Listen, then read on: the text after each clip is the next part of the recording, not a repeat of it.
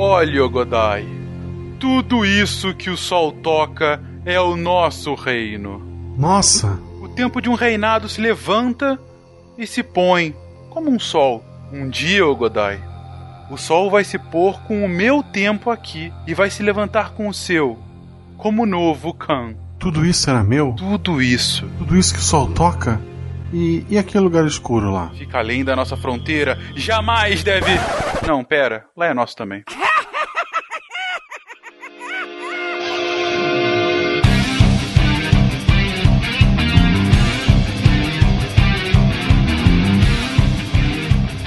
Olá pessoas, aqui Fernando Malto Fencas, diretamente de São Paulo, e melhor que o Godai, somente o Giodai. Alguém se lembra de Giodai? Eu lembro do Gyodai. Clássico, Gyodai, Gyodai, Gyodai, Gyodai. Muito obrigado. Pena que ele é japonês e não mongol, né? Ah, mas tudo bem, é culturalização. Oi, aqui é a Deb de Brasília e eu só tenho uma palavra pra esse cast que é treta. Meu Deus, quanta treta! Aqui é Matheus, professor Bravado de Curitiba, Paraná, e o que eu quero é a conquista! Com o leite fermentado da égua. Sem dúvida. Olá, aqui quem fala é o CA, diretamente de Praia Grande, São Paulo. Você quer brincar na neve? Eu não peguei a referência, desculpa. Essa é a Debbie que pega a referência de Jaspion e não de Frozen. Parabéns. Eu também não entendi, tá? Obrigada, Ah, é Will. isso aí. Nessa hora você vê é, SciCast para maiores, meu. Aí você vê o Roots Nerd. Exatamente. Não é Nutella. É só os pôneis malditos cavalgando sobre o rio congelado. Pôneis malditos eu também não tinha entendido, deixa eu confessar aqui. Caraca. Salve, salve, rapaz e amiga das ciências, diretamente do Oriente. Eu sou o William Spengler e a minha iurta já está armada. E ela é de ouro. Ô, poderosão. Yurta é bonitinha. Gaspar Santa Catarina, que é Marcelo Guaxinim, e onde eu fui amarrar minha égua? Eu tava esperando ele mandar um Marco.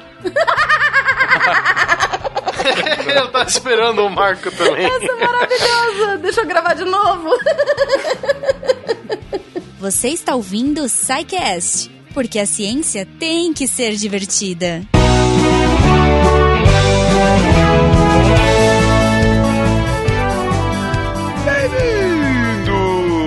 Uma sessão de recadilhos do SciCast. Eu sou o Fencas. E eu sou a Jujuba. Fenquinha, sua voz voltou. Pois é, cara.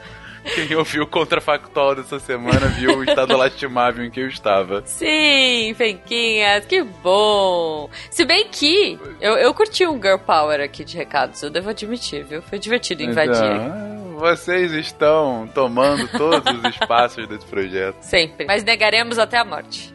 Eu sei. Mas falando nisso, uma outra potência do Girl Power aqui do SciCast, Ju, ela nos representou nessa semana num evento muito bacana que a gente foi convidado a participar. O quinto encontro de divulgação de ciência e cultura que teve lá na Unicamp. Ah, a Nanaka demais. teve lá pra falar um pouquinho sobre podcast. Ela teve lá, fez uma apresentação junto com o Luciano do Dragões de Garagem pra falar sobre divulgação científica em formato podcastal. E, Pô, pô, muito bom. só agradecer, a gente acabou, por culpa minha, não avisando aqui que a Nanaka estaria nessa semana é, antes, mas então a gente agradece a posteriori. Sim, espero que vocês tenham ido. É, espero que tenha sido legal pra todo mundo aí. Exato. Mas, Fenquinhas, para não cometermos esse deslize novamente, dias 14 e 16 no Capitão Barley, em São Paulo, estaremos no Pint of Science. Sim, como É. anunciado nas últimas semanas, aqui em São Paulo, o SciCast será representado por duas palestrinhas. É, infelizmente não vai rolar o mesmo, a mesma dinâmica que aconteceu no ano passado, em que a gente gravou um episódio, mas a gente vai falar com vocês. A gente vai fazer uma apresentação como o restante das outras apresentações, que é a praxe do Pint of Science. Então, no dia 14, a gente vai estar lá com vocês falando sobre divulgação científica em podcast, especificamente o caso do SciCast, né? Vamos colocar assim mais ou menos o que é a nossa metodologia, né? Como a gente faz isso funcionar e de que forma a gente tenta passar para vocês o conteúdo que vocês têm toda semana. Porque pode não parecer, pode parecer que nós estamos todos um bando de loucos desocupados, mas acredite, há um método por trás. Exato, exato. E todos temos vida, né? Então, assim, como administrar a nossa vida e o nosso Exatamente. trabalho voluntário no SciCast. Pois é. Descubra, dia 14, no Capitão Barley. Exatamente. Dia 14 de maio do ano de 2018, tá, gente? Você tá ouvindo isso depois. Isso. É possível que Entendeu. haja outro Pint of Science esteja falando de outras coisas, É. mas nesse ano é isso. E no dia 16, dois dias depois, também no Capitão Barley, vai ter uma palestra do nosso querido Pena. Que vai explodir cabeças, como é Ah, usual, falando sobre singularidade, interação homem-máquina, falando sobre praticamente o futuro, o nosso futuro, o futuro da raça humana. Se você quer saber para onde iremos, onde chegaremos e quando as máquinas começarão a se exigir que sejam chamados de nossos senhores, esteja lá com o Peninha no dia 16 no Capitão Barley. Preparem seus chapéus de alumínio, porque essa palestra vai ser singular. Hã? Ai, meu Deus, que horror. E aproveitando, gente, o 14 e 16 a gente vai estar lá e parece que a galera do Dragões também vai estar no dia 15 lá no Capitão Barley. Então, assim, você quer ouvir podcast ah, ah, no Pint of Science, o lugar é o Capitão Barley. Fica lá os três Isso. dias que vai ser divertidíssimo. E bom, todos os Psycasters que puderem estarão lá também nesses dias. Então não é só o Pena ou só o Fencas que estarão, estaremos todos que pudermos. Todo mundo, vai estar a galera lá, a galera aqui de São Paulo, enfim. Além disso, gente, na mesma semana, alguns dias depois, no dia 19 de maio, lá no Instituto Butantan, aqui em São Paulo, na Avenida Vital Brasil, a gente foi convidado para um evento diferente, um evento sobre ah, divulgação científica em si, um evento da que a galera do Disperciência nos chamou para falar sobre diferentes formas de divulgação científica. E aí, Legal. tanto o SciCast quanto o Portal Deviante foi convidado para contar o que a gente faz aqui, como é que é, mais uma vez, essa nossa loucura. Parece que vai ter uma porrada de divulgador científico das mais diferentes áreas, das mais diferentes formas. Então, se você gosta da ciência e da forma como ela é divulgada, 19 de maio, 11 horas, lá no Instituto Butantan. Uhum. E se você quiser checar essas informações, ou mandar suas sugestões, ou mandar suas críticas, não deixe de conversar conosco aqui no post deste episódio maravilhindo. Ou, claro, pelo e-mail, se for uma coisa mais fala que eu te escuto, contato arroba.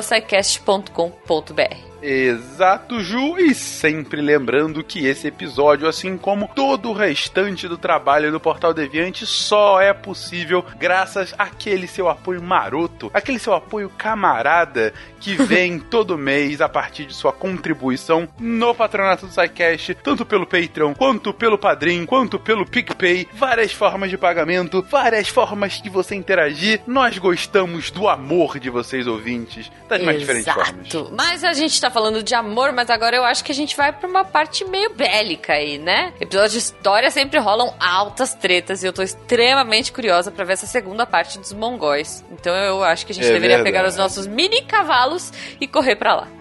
Nossos mini nossos pôneizinhos. Isso. Ah, ah, gente, antes que eu me esqueça, não estranhem o número 251. Alguns podem ter reparado, outros não, mas lançamos um episódio especial Yay! nesta última quarta-feira.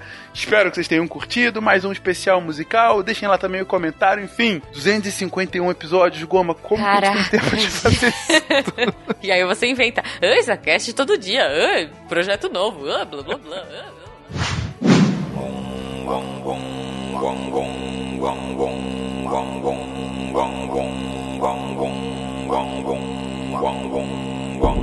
Após a morte de Gengis Khan, o Império Mongol atravessa um momento delicado devido à rivalidade entre Ogodai, o sucessor escolhido pelo Grande Khan, e seu irmão mais velho, Jagatai. Ao construir uma imponente capital nas planícies mongóis, Ogodai travará uma batalha para levar as fronteiras do Império Mongol mais longe do que nunca, enfrentando o impiedoso inverno russo e as ameaças de traição que a todo momento se insinuam em seu caminho.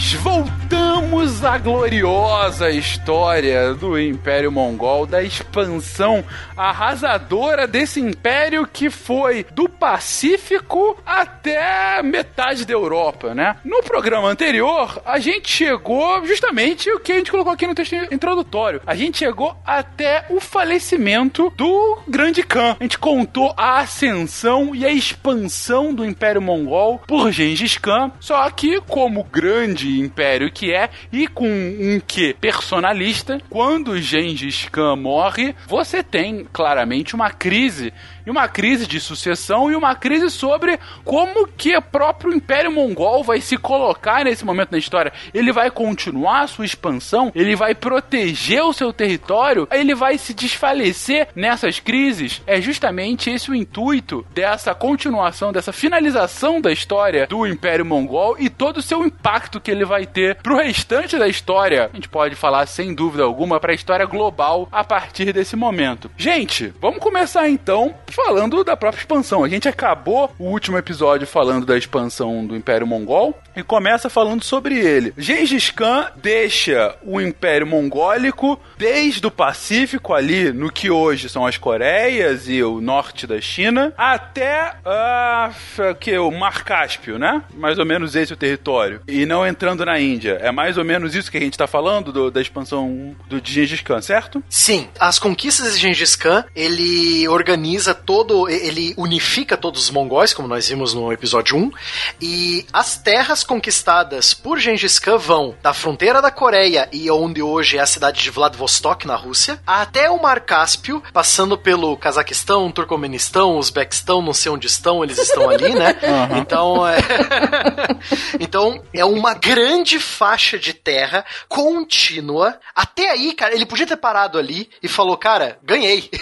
Olhado, eu, Gengis Khan com certeza chegou lá no, no mundo invisível, do, do coro invisível lá do pessoal que canta, canta no invisível lá. Chegou lá, Alexandre, César, chupa eu, meu império é maior. então o cara já, ele já morreu, já conseguiu, já a maior exceção de terra já era dele já. Mas eles foram mais longe ainda, né? Então, do Mar Cáspio, do Cazaquistão até a Coreia, pegando todo o norte da China, é a Mongólia, cara. Então é aí que a gente parou no episódio 1. Nessa, é, essa conquista até, até o ano de 1227, quando o grande Kagan, né? O, o, o grande Kagan morreu. Ai, como era grande. ah, sem dúvida a gente tá vendo aqui que era enorme. Mas. Era enorme! Era, putz. Mas morre Gengis Khan. E aí? E, e, e, como que a gente fica? Você vai continuar com o império inteiro somente sob o controle de uma pessoa? Como se dá essa sucessão, gente? Eu acredito que vale um comentário sobre o sistema político administrativo mongol uhum. dessa época. Porque você tem uma espécie de monarquia, mas era muito mais uma tirania do que uma monarquia propriamente dita. A tirania se caracteriza talvez por um governo militar, né, imposto normalmente pela força e mantido graças à força força e a pequenas concessões ou liberdades feitas a, ao restante da população. Nós não tínhamos uma religião oficial, nós comentamos no cast passado que os mongóis eram bem permissivos e tolerantes em relação a isso, apesar de existir uma espécie de, de xamanismo que depois, aos poucos, vai começar a ser substituída de acordo com essa região que será um colosso gigantesco. Nós não tínhamos uma língua unitária, nós estamos falando de tribos nômades dispersas por uma região bastante considerável. Nenhum código de leis nós tínhamos. O, o próprio Gengis Khan era analfabeto, né? Sim, sim. É, o que nós temos aqui, quase tudo se dava na base da, da tradição. O medo. A lei e a fala era o medo.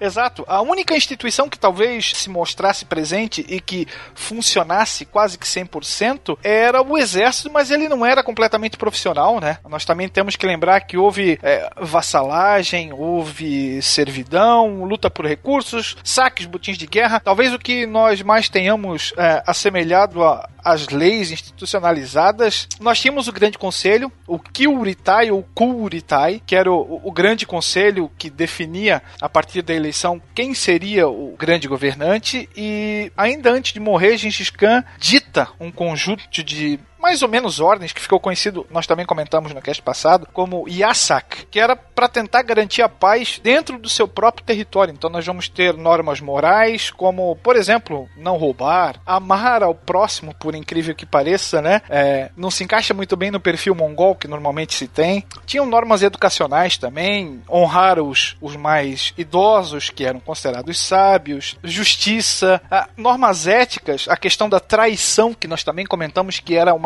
uma qualidade que se prezava muito para os pobres, normas religiosas, algo muito ampassant, né? Basicamente dizia que todas as religiões deveriam ser honradas e você não deveria dar preferência especificamente a, a nenhuma. Aqui a gente vai ter uma, uma cláusula que justifica a expansão, porque se dizia que o grande Kagan recebeu dos deuses a missão de conquistar e governar o mundo. Então nenhum outro governante deste planeta poderia ser tratado como seu igual. É fantástico. É a, a, a criação dos mitos para justificar, para racionalizar, né? É, é, uma racionalização sem a razão em si, né? A partir do místico. A gente viu isso praticamente em quase todos os episódios das formações de, de grandes impérios, né? Alguma justificativa moral, ética, religiosa. Porque um que eu lembro muito bem é o da China, que a gente comentou isso, que a China era o centro do mundo, porque é, é o, o imperador, na verdade, é Deus na Terra. Mas a gente viu isso no de, de Índia, a gente viu isso no de Roma, a gente viu isso em praticamente quase todos os casts. Então, assim, não me surpreende mais, né, Will? Você tem que ter algo que, vamos dizer assim, funcione como cola pra coisa funcionar. Sem dúvida.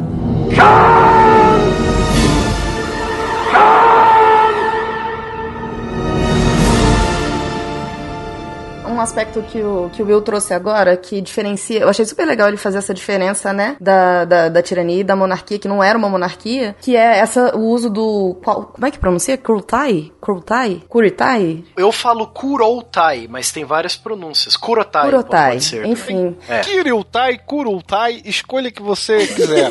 Enfim, o Kirultai mostra, por ter um conselho que vai decidir, né, quem é o próximo na, na, na linha sucessória, é, você Uhum. não tem a, a coisa da hereditariedade tão evidente, né? Vai ser o filho mais velho, vai ser o filho homem mais velho sempre. Não existe isso, né? Que existia na monarquia. Bem interessante que a, o que a Debbie falou agora, justamente essa coisa da hereditariedade. Esse é o problema, porque todo mundo, né, se fosse uma monarquia, tá, o filho mais velho do Khan vira o grande Khan, né? Você vai ter, você tem lá a reunião do Kuroutai, todo mundo, ah, ele é o mais velho, vota nele, né? Mas lembra lá no episódio 1 que o primeiro filho do Gengis Khan era meio, né, como direi? o filho da dúvida. O filho da dúvida.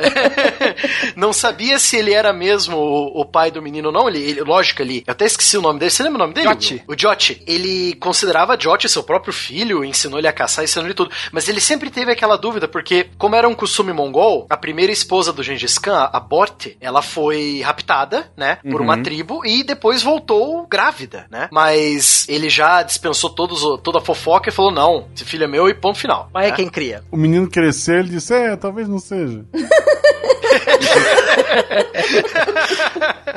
Então, é, esse é o problema, né? Putz, como apoiar a- a- essa dúvida? Os, os nobres e as pessoas mais importantes desse império que o Gengis montou não vão apoiar essa ideia. Então ele teve a ideia de é, dar, tipo, um, um voto de Minerva no Kuroutai, né? Que ele fez um Kuroutai antes dele morrer, já pa- aproveitando para falar essas regras que o Will falou também, é a Yasak, né? Essas regras meio escritas, né? Pra quando o Khan morresse e o, o império permanecesse coeso. Ele deu lá um, tipo, um voto de Minerva nesse Kuroutai antes dele morrer e falou que não, eu quero que o meu terceiro filho vire o grande Khan. E eu vou dividir o meu grande império em quatro canatos e eu vou pôr o meu filho mais velho num canto, o segundo filho mais longe ainda, que eram os dois que se encrencavam, e o terceiro, que era o, o Ogudai, ficou com as terras mais ricas, né, que era o norte da China e a própria Mongólia, e ficou ali pra controlar os dois, né? Eita! Então, é, E o mais total. novo, o mais novo assume a função de regente, porque Porque você imagina, né? Um território gigante, você precisa reunir os chefes no Kuriutai para que essa eleição fosse ratificada. É, normalmente nós tínhamos o amém ali, a- aquilo que o Khan já havia previamente decidido. Você vai ter no mínimo dois anos até que esse conselho possa se reunir e possa validar aquela ação. E você vai deixar, por exemplo, esses dois anos nas mãos de quem? Então você tem uma regência sendo estabelecida até a assunção desse novo Khan. E o filho mais novo do Gengis será o primeiro regente, que era Tolui. Ele é um regente, mas ele tem o, o status do pai dele, Will. Eu digo, a gente pode falar que alguém, algum desses sucessores de Khan, imediatos ou posteriores, foi tão grande quanto o pai? A expansão mongol vai se dar. Se costuma dizer que o verdadeiro Império Mongol começa depois da morte dele, porque nós vamos ter um movimento expansionista tão grande quanto. Porque agora você não tem mais apenas um, entre aspas, grande Khan. Você tem os quatro filhos do grande Khan. Os quatro vão expandir aos quatro ventos, sabe? Eles vão.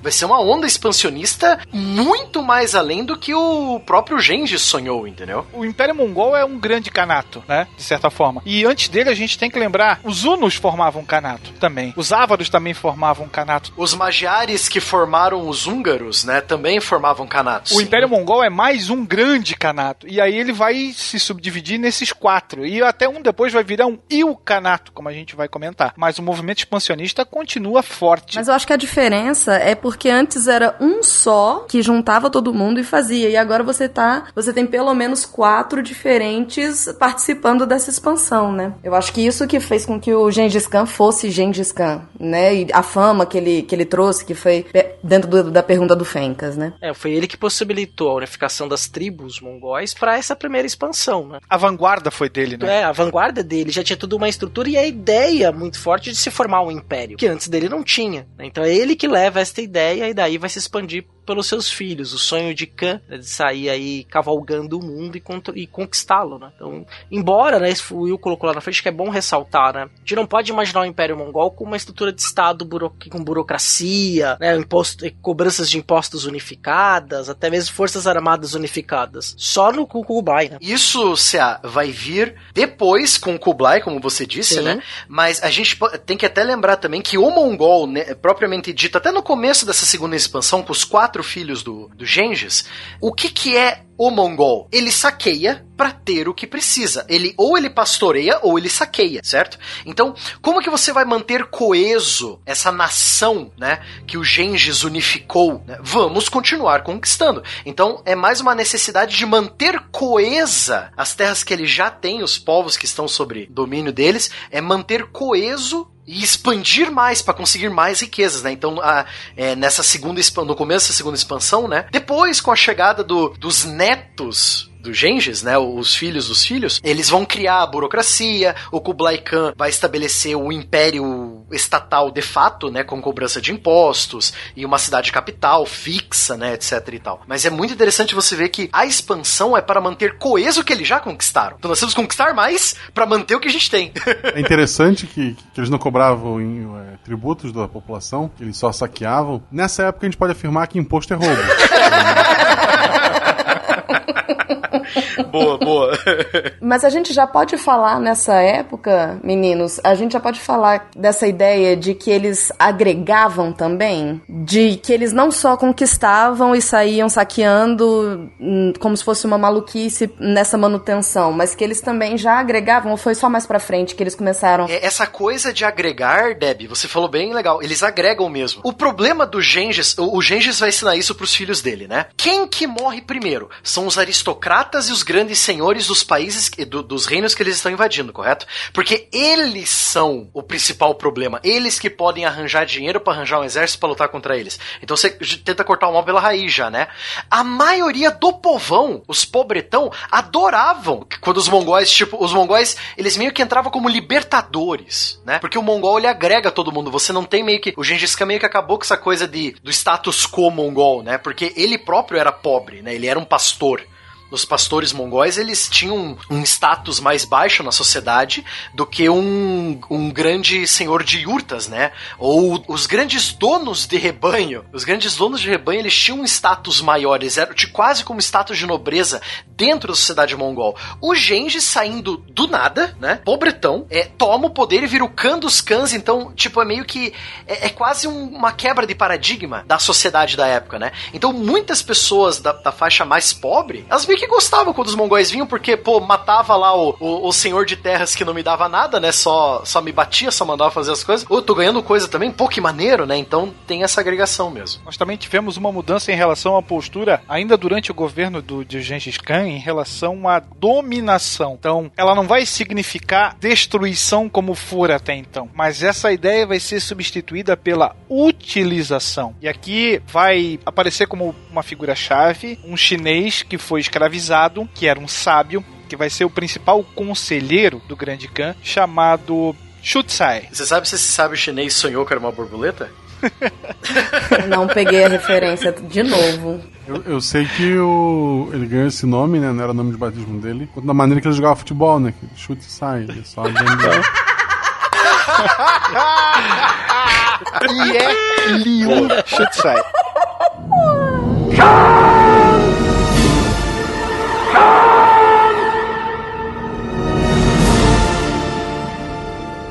Mas aqui ele chutou e continuou, porque ele continua sendo conselheiro do próximo grande Khan, que é o Ogodai. E aí você tem a ideia dita por ele que um império criado a cavalo não pode ser governado a cavalo. Então nós começamos a ter a formação de uma elite governante capacitada, já pensando num futuro muito próximo. Então você vai ter a, a transformação agora sim das primeiras cidades mongóis, que antes eram basicamente tendas, que você monta e desmonta. Karakoram passa a ter uma importância um pouco maior a partir da sagração do Gengis Khan, mas aqui já no governo do Ogodai, você vai transformar Karakoram na capital do império de fato. Então você vai murar aquela região, você vai construir um palácio. Esse chinês, o Shutsai, acreditava que era essencial a existência de uma capital e que essa capital não pode ser formada apenas por tendas. Ela tem que ser fortificada, ela tem que servir como um farol, talvez até para impedir um avanço inimigo. E nós temos a formação também de escolas, escolas na qual serão formadas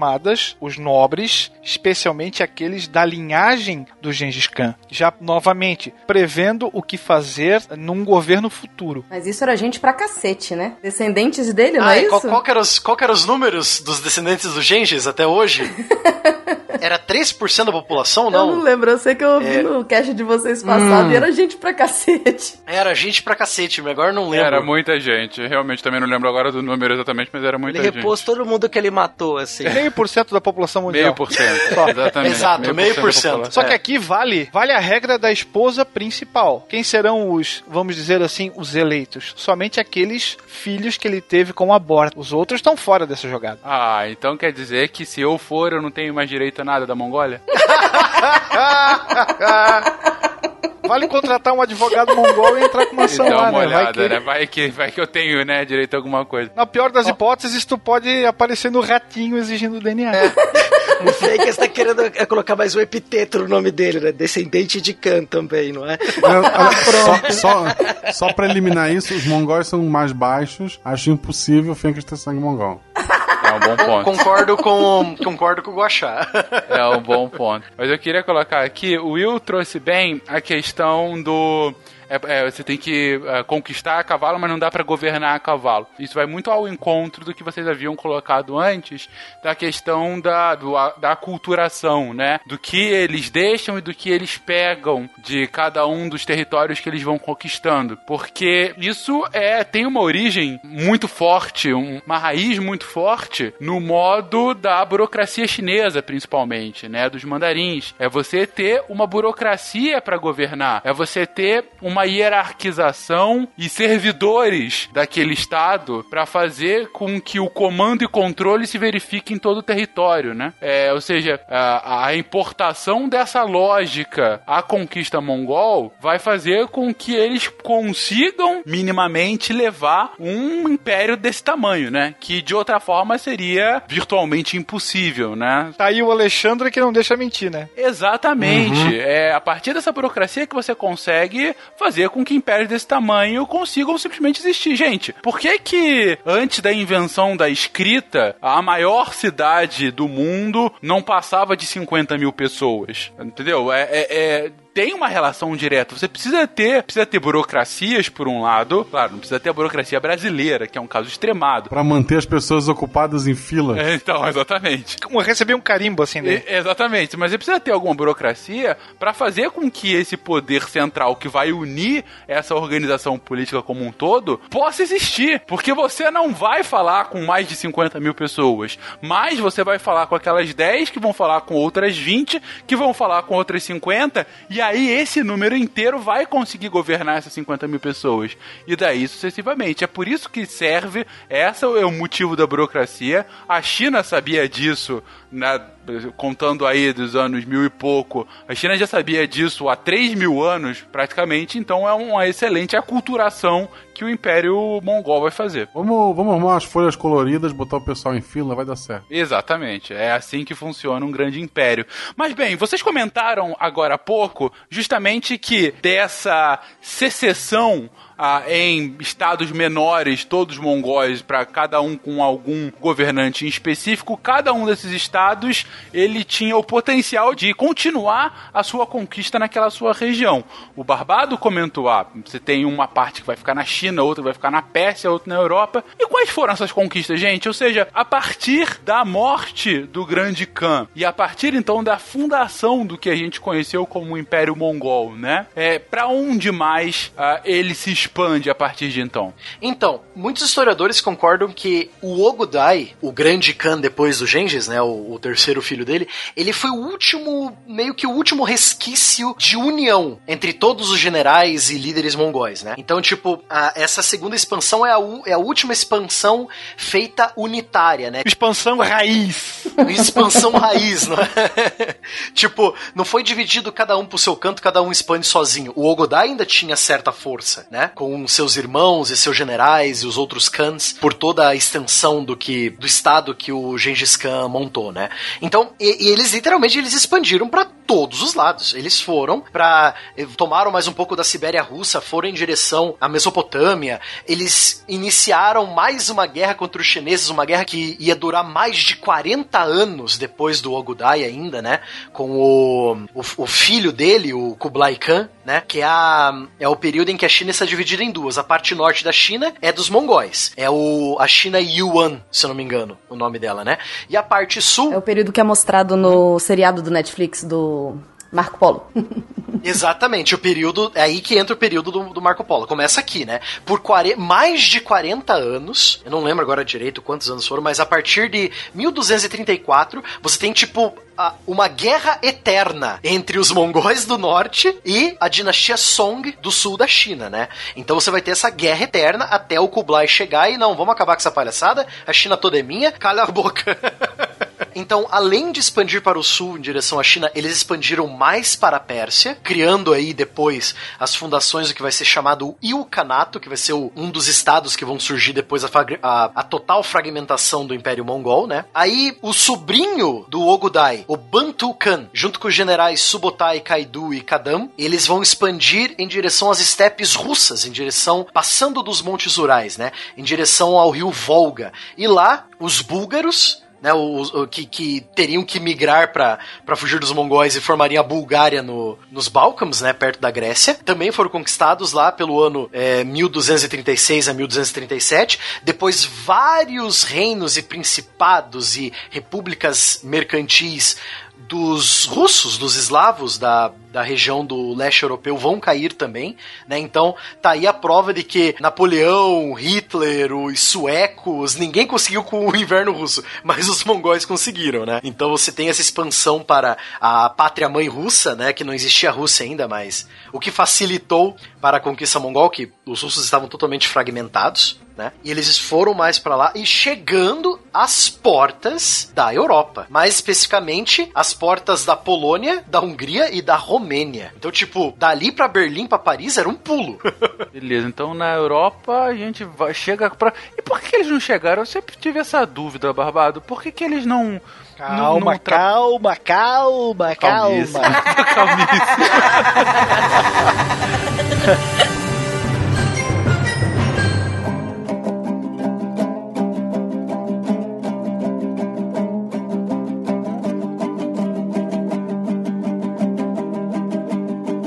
Gengis Khan já havia enviado expedições ahm, de reconhecimento à Europa, ainda antes da sua morte, evidentemente. E por onde eles passaram, o Banzé foi tocado. Então nós temos um enfraquecimento considerável das chamadas defesas dos reinos da Europa Oriental. O problema é que você está com um contingente, vamos dizer assim, enxuto, numa área muito longe. E quando a gente fala em receber reforços, nós estamos falando de inúmeros dias de caminhada, de descanso, preparação de tropas. Não dá. Não tem como você é, soltar um pombo correio dizendo preciso de reforços. E esse pombo correio na volta traz os reforços. Não tem como. Então a gente está falando de um teatro de operações muito extenso, coisa que os alemães não aprenderam ah, há mil anos antes. É impressionante, né? Como os erros se repetem. Então você não tem como ah, oferecer um reforço àquelas tropas que lá estão. E logo na sequência, o Gengis Khan vai morrer. Mas o Ogodai vai tocar um banzé muito maior. Gengis não conseguiu, mas Ogodai conseguiu. E aí você vai chegar dando um oi nos principados russos, sim. Você vai bater os poloneses, você vai bater os cavaleiros teutônicos, né? Você vai chegar lá junto com os húngaros, que também não tiveram uma sorte muito melhor. Mas essa marcha para o oeste foi barrada basicamente por dois fatores. Primeiro, a Deb já comentou, tretas internas.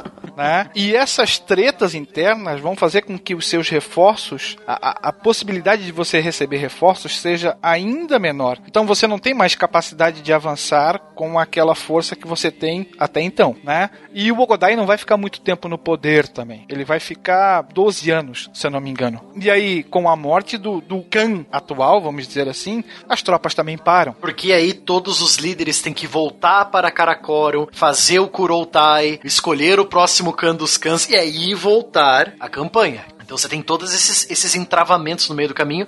Dizem que o Ogodai morreu devido a problemas de alcoolismo, né? Ou seja, aquele cara adorava um leite de égua fermentado, né? E. Vai ser uma vodka, né? É, a vo é, não é vodka, é leite de égua fermentado. Então, o Ogodai com problemas alcoólicos, é problemas de alcoolismo, é, eles quase chegaram a Viena, que era uma das principais cidades da Europa Central, né? As portas da, do mundo cristão, né? Pô, Viena, os caras estão em Viena, pô. Me, me ajuda aqui, né? Os últimos, depois, depois dos mongóis, os próximos caras que chegariam tão perto assim de conquistar a Europa inteira seriam os otomanos em 1500 e lá vai bolinha com o cerco a Viena, né? Então, por conta da morte do Ogodai, com seus problemas de alcoolismo, tiveram que abortar os planos. Então eles voltam para Karakorum, fazem um novo Kuroutai para escolher o substituto do Ogodai, né?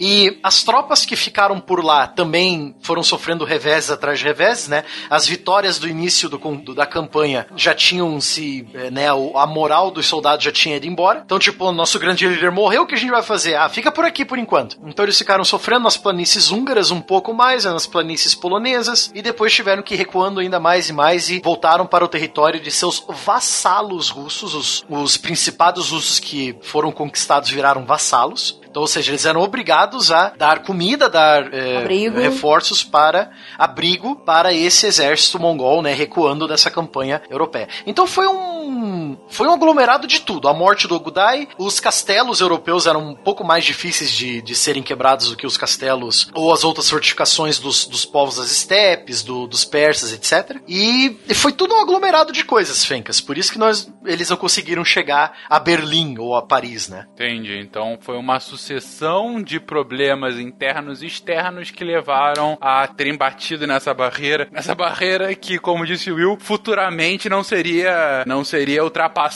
por outros impérios, mas pelo lado de lá, né? Depois, franceses e alemães não conseguiriam passar por ela. A Europa tinha mago. A Europa tinha mago. Mago é complicado de. É verdade, sempre É, tem, né? mago, Tem- tem mago é difícil, é. Eles atacam a bola distância. de fogo. é, É, complicado. é complicado. É sempre complicado. Eles dominam o pônei, fazem o pônei derrubar o cara, é complicado. Se tinha uns bardos, os bardos davam uns buffs de, de, de poder também, aí é foda. É complicado. Bom, isso a oeste. Agora, e ao sul? Porque, pelo que eu sei, os mongóis tiveram uma influência gigantesca na China durante o século XIV. ah, e depois, claro, né, tiveram consequências. A gente já falou que durante o reinado do Khan, eles chegaram a invadir a Pequim, todo o norte da China, né? Mas eles co- continuam por lá, né? Eles aumentam essa conquista aí, nesse que a gente conhece hoje pelo leste asiático, né? Sim, eles, como eu disse, né, eles ficaram nessa guerra perpétua. Quem começou ela foi o Ogudai, foi até o filho dele, Kublai Khan, e os filhos do Kublai Khan continuaram com essa, essa encrenca, né? O Kublai Khan, ele vai, por fim, unificar a China sob domínio mongol, mas vai demorar mais, um pouco mais 40 anos, né, de luta. Luta é, é uma guerra perpétua. Tipo, chinês não, não dá oi pro mongol, o mongol não dá oi pro chinês. Tipo, é um de um lado, outro do outro e atravessa aqui pra você ver, né? Então é uma guerra perpétua. Com um pequeno murinho no meio, né? Inclusive. É, eu né? queria dizer. É um pequeno murinho no meio. quer- os chineses e os mongóis não se davam muito bem. A muralha da China foi construída por conta disso. Então, eu acho. E os mongóis não pagaram a conta, viu? É bom lembrar disso, né? Tem uma coisa que já é importante falar na campanha pra, Ru- da Rússia, que isso não pode faltar, né? Porque a gente fez a referência aos alemães, depois podemos fazer até os amados franceses do Barbado, não é? Também foram derrotados pelo inverno russo. Os mongóis, quando eles conseguem conquistar a Rússia, eles conquistam a Rússia em pleno inverno, né? Porque eles esperam o rio Volga congelar e cavalgam com 150 mil homens sobre o rio congelado. Cara, imagina os pônei tudo aqui É, foi só a Elsa na frente só. Já imaginou as baguetes congeladas? Aí o Porém fala: Não, gente, é porque tá no inverno, viu? Isso, agora você quer brincar na neve faz sentido.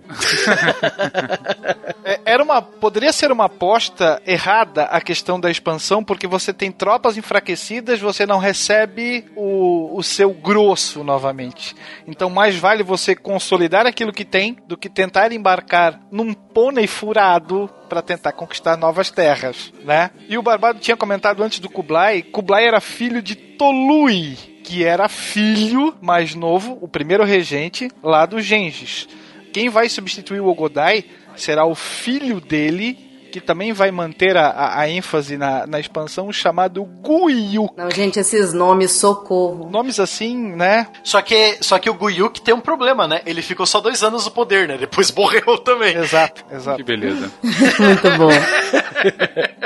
Mas tem uma parte legal do, do governo dele, porque ele recebe um embaixador do Papa na época. E aí ele trouxe uma proposta, esse embaixador traz uma proposta de aliança com a cristandade contra quem? Os islâmicos. E aí o que que o nosso amigo Khan responde? A aliança é bem-vinda desde que vosso povo se renda ao meu, caso contrário haverá uma guerra. É, essas comunicações entre a cristandade europeia e os mongóis, ela começou, né, lógico, como diria Leônidas no filme 300, né, eles trocaram, é, tiveram trocas culturais a, o dia inteiro, né, durante a batalha, né, ficaram trocando cultura. Então, o, essa coisa do emissários do Papa, emissários de reinos cristãos serem mandados para as cortes mongóis, isso vai acontecer direto, porque é uma força ser temida. Tipo, os caras deram um couro na China, estão invadindo a Índia, deram um couro na Pérsia, os caras estão bateram ali no, nos, nos, nos teutônicos ali, que são. É, é não tem como ignorar uma força tão potente quanto os mongóis, né? O Guyuk, ele eh, tem essa. É, o filho do Ogudai, né? Vale lembrar que quando Ogudai morreu, Guyuk não tinha idade para governar ainda, então você teve uma regência de cinco anos da mãe dele, a Torengene, né? A esposa do Ogudai, a primeira esposa do Ogudai, né? A mais importante. Ela ficou como regente por cinco anos até seu filho ter idade. Ele foi eleito em um Kurutai em 1246. Ficou no governo, recebeu os embaixadores do Papa, queria continuar a campanha no leste europeu, mas morreu dois anos depois, em 1248. Aí, com todas essas encrencas, morre o Ogudai, morre o filho dele dois anos depois. Putz, tem que se reunir, fazer Kurutai de novo, né? Fazer toda aquela tramóia. Aí no fim, ah, vamos cada um por si agora, né? Então você tem todas as rivalidades políticas, instabilidade política. O grande canato que, que deu origem aos outros, né? O grande Kanato mongol se divide em quatro Kanatos principais. Nós temos o Kanato da Horda de Ouro, que vai se estabelecer ali onde hoje é Cazaquistão, o, Tur o onde eles estão não, não, não foi dessa vez, só a partir do Cazaquistão, do rio Volga, ali tipo começo do Cáucaso e os principados russos que vão ter que obedecer eles, né, que são vassalos, né? Já começa como o melhor nome. Porra, o Canato da Horda de Ouro, não sim. é, cara? Porra, como Pô. nenhum nome é igual a esse? Pô, que canato é o seu? Da Horda Dourada. Puta, beleza, pode passar. É, não, já era. Até porque é o mais compreensível, né? Porque os outros, os nomes são horrorosos. É. Aí, no meio, ali onde seria, tipo, metade do Cazaquistão pra Ásia Central, ali, tipo, Afeganistão, Turcomenistão, não sei onde eles estão, né? Todo aquele pessoal ali dos, dos Uzbeques e, e turcomanos, etc. Esse pessoal vai se juntar num, num canato só chamado Canato de Chagatai. Então, o Canato de Chagatai por causa do cara que comandava, né? Que era filho direto do Gengis Khan. O, e o Canato da Pérsia, ou seja, a Pérsia vai se manter Pérsia, só que em vez de ser um persa ou um árabe muçulmano governando, é um mongol muçulmano governando o Canato da Pérsia, né? O Ilkhanato. E por fim, sem dúvida, talvez o mais rico de todos, apesar do a Horda de Ouro ter o nome Horda de Ouro, o mais rico de todos foi o Canato chinês do Kublai Khan, né? Que, que controlava as partes melhores da Rota da Seda, controlava o comércio da seda, né? Terminou a guerra com os Song. Então você tem essas quatro principais divisões e elas que vão continuar como o legado de Gengis e de Ogudai. Né? Elas que vão continuar a, a. Essa é a terceira fase da expansão já, depois da morte do Ogudai. É uma expansão já mais tímida, né? Porque agora os, os- esses quatro reinos, esses quatro canatos querem se burocratizar, querem se estabelecer, né? Ou, ou seja, não serem governados do partir do cavalo, né?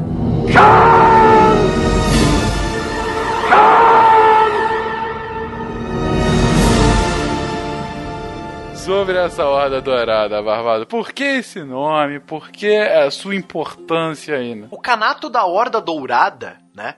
Chamado de Altan Ord na língua mongol e Zolataya Horda em russo, foi um desses quatro canatos originários dessa fragmentação pós-morte do Ogudai, pós-morte do filho dele, né? E ele se estabeleceu, foi, por curiosidade, foi o, o único canato que durou mais tempo. Dos quatro que surgiram, ele durou mais tempo. Se eu não me engano, ele foi acabar lá por 1580, 1590, quando nossa querida amiga Rússia estava se formando, né? Então o Canato da Horda Dourada só vai morrer quando a Rússia nascer. Olha que poético, Fencas. Muito bonito. Ele foi o mais duradouro, ele se estendeu em sua maior extensão. Ele foi da Rússia Europeia, ele ocupou partes da Rússia Europeia, do Cazaquistão, da Ucrânia, partes da Bielorrússia, norte do Uzbequistão, Sibéria Ocidental e uma parte da Romênia também. Ou seja, ele foi o canato que foi mais longe em terras europeias. O, o canato que tinha mais contato com europeus, turco-otomanos, etc, né? Fazia fronteira com os reinos da Polônia e da Hungria e o Oceano Ártico ao norte, o, o Canato da Pérsia no sul e o Canato de Chagatai a sudeste, né? Entre 1221 e 1223, ainda com Gengis Khan vivo, os generais Subotai e Jebenoyon fizeram uma campanha expedicionária para, né, descobrir futuras conquistas ali onde hoje é a Europa, né? A Europa Oriental. Foi o que o Will falou, né? Várias escaramuças e batalhas curtas foram travadas contra principados russos, principalmente perto do rio Cauca. Depois da morte de Gengis, esses futuros canatos começaram a se formar, né? Acabou que o que fazia fronteira com a Europa virou o canato da Horda Dourada. Horda Dourada porque a Yurta, que é o, o nome Horda, não é o que a gente imagina que é aquele bando de arruaceiro vindo pra cima de você, né? Horta em, em mongol é a Yurta. E canato da Horda Dourada significa o Khan, né? O canato, o governo que reside numa yurta dourada. E realmente eles tinham uma yurta gigantesca feita de ouro por dentro. Eles tinham Caramba. decorações em ouro dentro da yurta. Imagina o peso pra ficar carregando pra cima e pra baixo, né? É Então, né? Depois da morte de Gengis Khan e durante o governo de Ogudai Khan, é um exército em 1236, um exército de 150 mil soldados liderados por Batu Khan Subodai de novo, né? O cara que já estava por ali na fronteira com a Rússia. Eles atravessam, né? Eles estendem o domínio mongol pelo rio Volga, que pertencia aos búlgaros, tanto que os búlgaros do Volga tiveram que fugir e estabelecer a Bulgária, onde hoje é, a, é ali a, o país Bulgária, né? Perto da Grécia. Então eles tiveram que fugir todas aqu aquela distância do rio Volga até perto da Grécia, né? Para se estabelecer ali. E aproveitando que os estados russos estavam divididos em principados e repúblicas mercantis, era um prato cheio para os mongóis, os 150 mil mongóis. Você consegue imaginar, cara? 150 mil caras cavalgando com arco e flecha na mão para cima de você, cara? É uma coisa absurda. É o, fi, é o fim do mundo. 150 mil? Fora, 150 mil, a cavalo. fora as armas de guerra que eles também conheciam como tipo catapultas, né? E outras armas de cerco que eles tinham desenvolvido. Era um exército bem completo, né? Mas cuja principal destaque, né, e a característica era a cavalaria leve. 150 mil não, uns 90 mil a gente fala conta.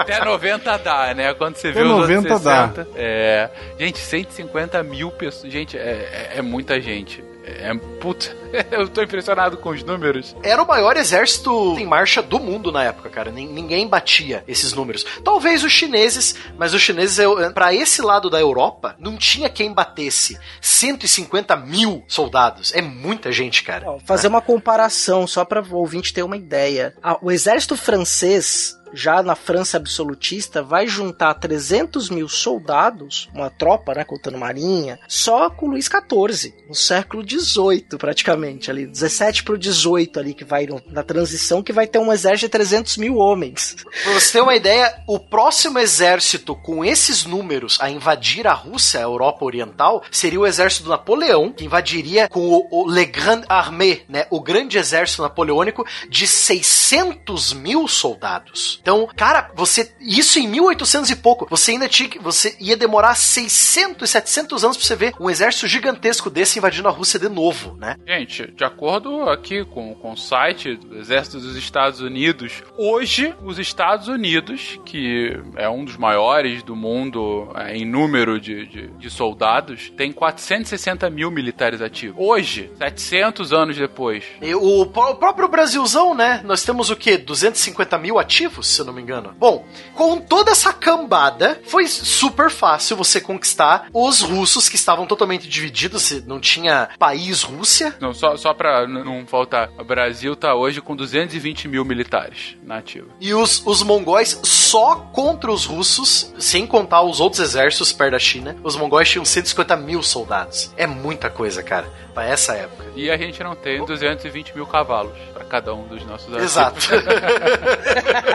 Super fácil de conquistar os russos que estavam divididos. Batu Khan força esses principados russos a jurarem vassalagem, né? Ou seja, dobraram o joelho e juraram obedecer os seus senhores mongóis, né? Os mongóis chegaram assim: seguinte, deixa de ser quieto se você me pagar um tributo por ano. E eu vou vir aqui cobrar esse tributo. Se você não me pagar, meu filho, tchau. E sempre quando eles chegavam perto das cidades russas, eles armavam suas iurtas, suas tendas, eles acampavam, né? E os senhores russos, os nobres russos, ficaram espantados quando eles foram chamados pelo Batu Khan para jurar fidelidade a ele. Eles entraram nessa grande iurta com fios de ouro no teto, né? Aquele teto brilhoso com fios de ouro na, no tecido que decorava, né? Então, era uma tenda de alguém muito rico, muito importante, né? Russo não se assusta nem com chuva de meteoro, gente. Imagina como é que era essa tenda. Tem esse problema também, não. Chuva de meteoro, tenda de ouro? Meu Deus, que que é isso? então daí que vem o costume de chamar o canato da tenda de ouro, né? O canato da horda dourada, né? Aí vem aí daí que vem o nome, né? Bom, passando um tempo, 1237 da nossa era, as cidades de Vladimir, Ryazan, Suldal, Yaroslav, Moscou e Tula, é, essas cidades que eu citei aqui, elas são as mais importantes comercialmente da Rússia. Os russos eram ótimos comerciantes por causa dos rios da Rússia, eram avenidas de comércio tremendas. Essas seis cidades que eu acabei de citar, elas foram invadidas e saqueadas pelos mongóis. Os mongóis só pararam quando os líderes dessa cidade juraram fidelidade. Por sinal, aí que vem a curiosidade. Essa campanha mongol de 1237 e 1238 foi a única campanha bem sucedida durante o inverno russo que se tem notícia na história. Foi a única derrota do General Frio. sem zoeira, sem zoeira, os mongóis se moviam super rápido, porque a maioria dos rios russos estava congelado e os cavalos iam esquiando. É sério? Não, a parte do esquiar é mentira, Ah, mas não, os mongóis. tudo bem, mas eu digo, os, eles não, iam os pro- mongóis, eles realmente eles aproveitavam os rios congelados da Rússia para ir mais rápido. Imagina isso na mão do Mel Brooks, né? Os, os pôneis cavalcando, tocando a música. Saltitando e patinando. Mas, cara, é impressionante isso, de mover-se nos rios congelados e tal. Gente, olha só, a gente tá falando aí de 1237. Desde então, a gente teve pelo menos quatro tentativas de invasão grandes à Rússia no inverno, né? É, Pô, provavelmente tem mais, mas eu digo aquelas de grandes proporções. Teve a tentativa francesa com Napoleão. Tem a, a sueca da, da Guerra de Inverno do Carlos XII, que teve a Batalha de Poltava, mil, as grandes guerras do norte, te- que também foi durante o inverno e ele se lascou. Século XVIII, né? 1720, alguma coisa assim, se eu não me engano. Exatamente. Depois vem o Napoleão. Napoleão, a gente tem a Segunda Guerra, obviamente, né? Também tenta fazer isso. Mega Man X, a fase do pinguim. Vai, vai, isso.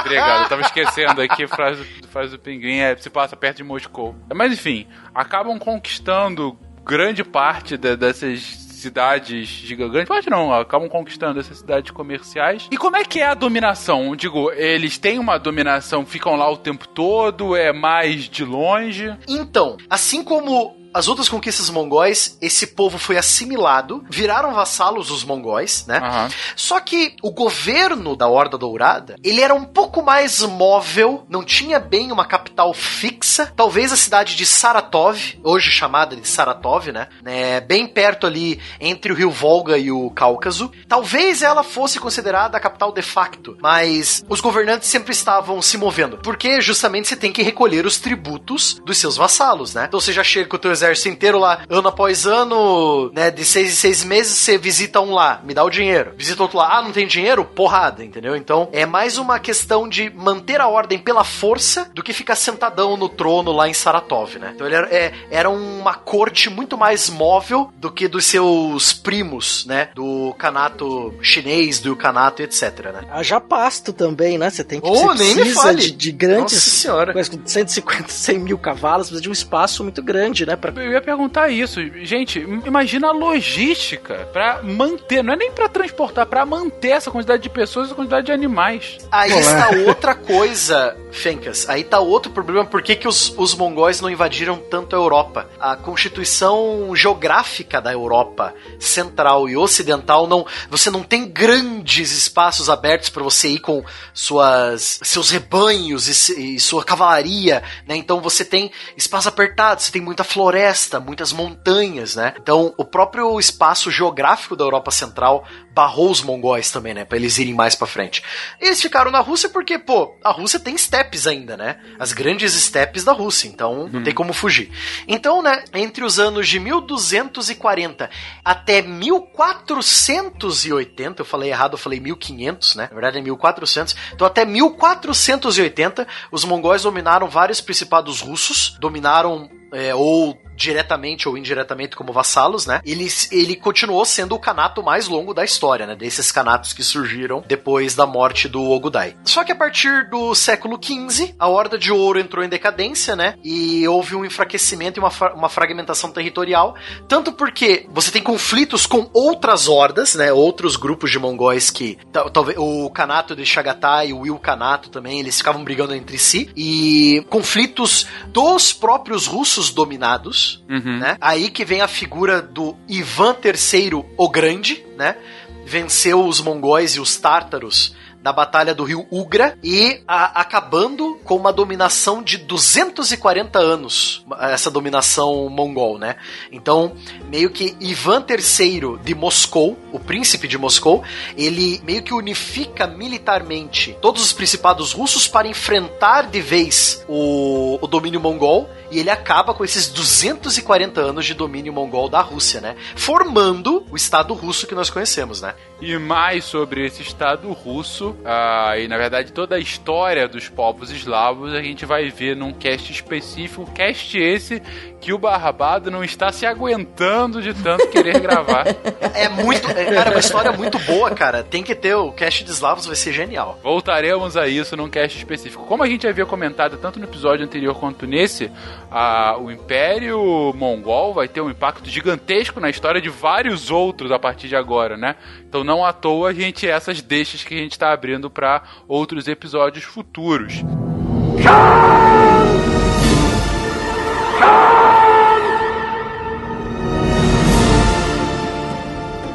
Vocês comentaram ali em relação à Horda de Ouro que, se eu não me engano, a partir do quinto Khan, nós temos a figura de grandes generais surgindo. E esses Khans serão meros fantoches na mão desses caras. Então, quem vai ditar o ritmo do governo, o ritmo das conquistas, não é mais nem o Khan, e sim os principais generais que fazem parte do exército. Então, eles é, manobram para que determinadas pessoas fossem eleitas, é, que fossem subservientes à sua vontade. É, tanto é que, pro final da vida, vamos dizer assim, da Horda de Ouro, eles vão juntar forças com outro general. Mal sabiam eles que estavam trazendo a destruição pro próprio seio da Horda, que era o Tamerlão, que depois vai passar o rodo em geral. Então você tem ah, um- o exército fazendo valer a sua vontade e estando acima do próprio Khan. Exatamente. E aí que vem o tal do Tamerlão aqui no, no Kanato de Chagatai, né? O que, que é o Kanato de Chagatai? Ele é o Kanato que ficou no meio. Ele ficou no meio do caminho entre o, o Kanato chinês do Kublai, ou o Kanato persa e o Kanato da Horda de Ouro e os indianos ao seu sul. Ele tá no meio. Meiuca, Ele é o, o estado tampão, né? Beleza. É, se ele avançasse pro sul, ele tinha que enfrentar seus primos e primos de quarto grau lá do Ilkhanato, enfrentar os indianos. Se avançasse pro norte e pro leste, era o Kanato da Horda de Ouro. Desculpe, pro oeste, né? Se avançasse pro leste, o tinha que enfrentar o Kublai, né? Então ele é meio que o, o irmão do meio ali, ele tá como estado tampão. Pra Horda Dourada e pro Kublai não, não se encrencarem tanto, né? Lembrando que assim, lá pro sul tem que enfrentar seus irmãos indianos e uma pequena cadeia de montanhas entre os dois, né? É uma pequena, Singela. é, é minúscula. Coisa olifantes. Só simples. 8, só 8 mil metros acima do nível do mar. É, é coi- coisa fácil de se transpor. Coisa pouca. Foi, Coisa beleza. Mas essa divisão Mas- foi estratégica mesmo, né? Não, ela foi bem estratégica mesmo. Foi feita assim, tipo, pra separar A o- treta. os grandes, né? Uhum. O Kanato de Chagatai, ele vai, lógico, é, acalmar essa treta não vai durar muito tempo, né? Então o Chagatai vai arranjar encrenca com os outros Kanatos em volta, tentar conquistar um pouco da Sibéria também, né? Aí que entra, vai ter o mesmo problema da Horda de Ouro, que o Will acabou de falar, o, o que não era mais o próprio Khan do Kanato que mandava, e sim os generais, né? E aí surge um tal de cara chamado Tamerlão, ou Tugluk Timur. Então, o Chagatai, ele vai, ele vai se destacar bastante por ser o Kanato que vai quase unificar com o Ilkhanato, ele quase vai, tipo, absorver o Ilkhanato, ou seja, Ásia Central e Pérsia vão virar um Kanato só, aí que entra o Tamerlão. Também vão se chamar os Timorides, né, que é por causa do nome dele, né, Timur.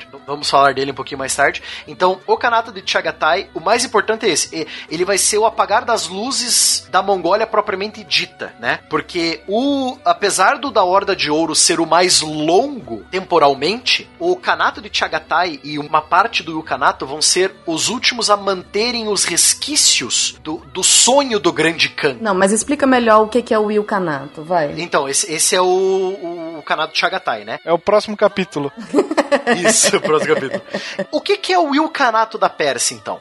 É, você teve uma encrenca econômica, na verdade foi um incidente diplomático, você vai gostar disso, Fencas. Você vai gostar de escutar essa.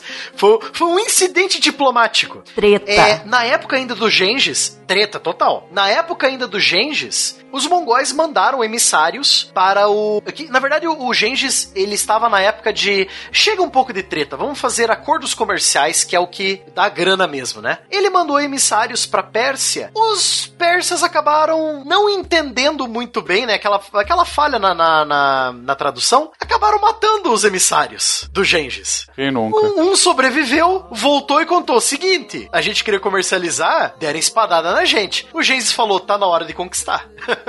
Então esse incidente diplomático levou Gengis a ir contra o Império Corásmio, que é o nome da dinastia muçulmana sunita de maioria ma- de origem mameluca, né, de origem do Egito, que dominou a Pérsia nessa época, né, de 1219 a 1224. Só uma explicação rápida, você até tinha comentado ali, ah, que eu ia gostar, né, que é um estudante diplomático. Mas isso que o Barbado comentou, gente, ah, em determinados momentos, você matar um mensageiro, um diplomata, enfim, alguém que tá cumprindo uma missão oficial do, do rei, do sultão, do khan, que seja, isso é uma afronta gravíssima. Pessoas essas que, em teoria, teriam livre trânsito, né? É a história de não at- don't shoot the messenger. Expulsar diplomatas da Rússia. Não, então, é isso é. É. é por isso que hoje isso é algo tão tão grande, né, para diplomacia, porque o que é o diplomata? O diplomata é o representante de uma terra estrangeira naquele seu território. É um espião disfarçado. ou um espião disfarçado muitas vezes. Um cônsul, principalmente um embaixador, o embaixador é o representante, é o presidente, é o, o chefe de estado naquele país. Então, quando vai um diplomata, por exemplo, nesse caso, o Gengis Khan tá mandando lá um diplomata seu que tá indo em paz para falar sobre alguma questão entre os dois grupamentos políticos. E o cara vai e mata, é como se o cara estivesse falando: eu mataria o Gengis Khan se ele estivesse aqui comigo. E essa encrenca aqui foi pior ainda, Fenka, sabe por quê? Os persas tinham aceitado o acordo comercial, no- a, a princípio. Os mongóis começaram a, Eles saíram do castelo do líder Corásmio, começaram aí, tipo. Não, não passou mais de dois quilômetros da capital, foram parados por uma. é, por guardas armados, guardas persas mesmo. Os guardas mataram o pessoal que tava nessa caravana de comércio, né? Essa caravana diplomática. Um fugiu a cavalo, né? Pra contar pro Khan. O resto foi morto ali na hora, né? E o que eles estavam levando pro Khan, os soldados roubaram pra eles, né? Beleza. Aí, aí o cara chegou e falou: seguinte, Khan dos Khans. A gente foi lá, os caras aceitaram, a gente saiu, matou todo mundo. E roubaram a gente ainda. Roubaram as sedas que o senhor mandou da China pra eles. Eles querem treta. E treta eles tiveram, né? aí o Khan foi lá, conquistou a Pérsia, né? O, o, Gengis conquistou a Pérsia e tal. E logo veio um dos seus. Ele deixou um dos seus generais para cuidar dessa nova conquista, né? Que era o Ulegu. Ele era, né, na verdade, ele era neto do Gengis, né? Já era neto, já. Filho do Tolui e irmão do Kublai Khan, né? Então o Ulegu fica como líder dessa, desse novo território. E, se eu não me engano, foi o próprio Gengis que falou que o Legu estava encarregado de conquistar os reinos muçulmanos a oeste, até o Egito. O, o Gengis falou: vamos até o Egito. E o, o Legu começou. E passou o rodo na Mesopotâmia inteira. O que sobrava do, dos Abássidas e do, dos Omíadas passou o rodo completo. Bagdá Sim. foi queimada. Bagdá foi destruída. Síria, Palestina. Síria, Palestina. Turcos seus Júcidas. Aí que entram os turcos na Turquia, né? O Ulegu, no seu exército, ele tinha muitos turcomanos, né? E turcos seljúcidas, que vieram com ele da, da Ásia Central. E o pessoal foi passando o rodo nos árabes e passando o rodo ali na, na Anatólia e na Mesopotâmia. E os, os turcomanos e turcos seljúcidas falaram, ó, seguinte, Ulegu, se não der problema, eu quero ficar por aqui. Aí eles formaram o Sultanato de Rum, que são os turcos seljúcidas, que vai dar origem à ideia do, do turco na Turquia, né? Que vai dar todo o início do- da conquista do Império Otomano, né? E por fim, é, saquearam e queimaram Bagdá inteira. Por que, que esse pedacinho vai receber um nome diferente? Por que, que ele é chamado de Ilcanato e não apenas Canato? Né? E o seu governante será, será conhecido como Ilkan, não apenas Khan, porque ele jura lealdade ao Gran Canato, ao Império. Então, ele se mostra subserviente às ordens do, vamos dizer assim, do, do Canato chinês. No caso, o Legu vai jurar lealdade a Kublai. E por muito tempo ele, o Canato até vai ser tratado como uma espécie de província do, do grande Canato. Então ele jura lealdade e ele passa a ser então um Ilkan e não apenas um Khan. Exatamente. E é até interessante você ver, na própria série Marco Polo, é até legal eles mostrarem isso. Marco e o pai dele, já na primeira temporada, eles estão começando a viagem, eles, eles podem viajar pela Estrada da Seda porque eles têm um tablete dourado com o selo do Kublai. Tipo, eles são comerciantes, eu tô permitindo eles passarem por aqui. Esse selo vale pro Ilkhanato também, porque nessa época o Ilkhanato é uma província do Kanato chinês, né? Lógico que ao longo longo de várias épocas, né? Com uma cordilheira do Himalaia no meio e o Kanato de Chagatai no meio também, né? E o Ilkanato e o Kanato chinês vão acabar se separando, né? Vai, vai se- cada um vai se tornar uma, um estado é, separado, né? Tem relação com a islamização também, né? Isso também vai. Sim. A parte religiosa vai provocar, no final das contas, também uma cisão, né? E o Khan, né? E, e o Yu Khan, ele tem relatos que ele tava sempre adulterado, né? Eu tava lendo aqui, ele tava pra lá de Bagdá.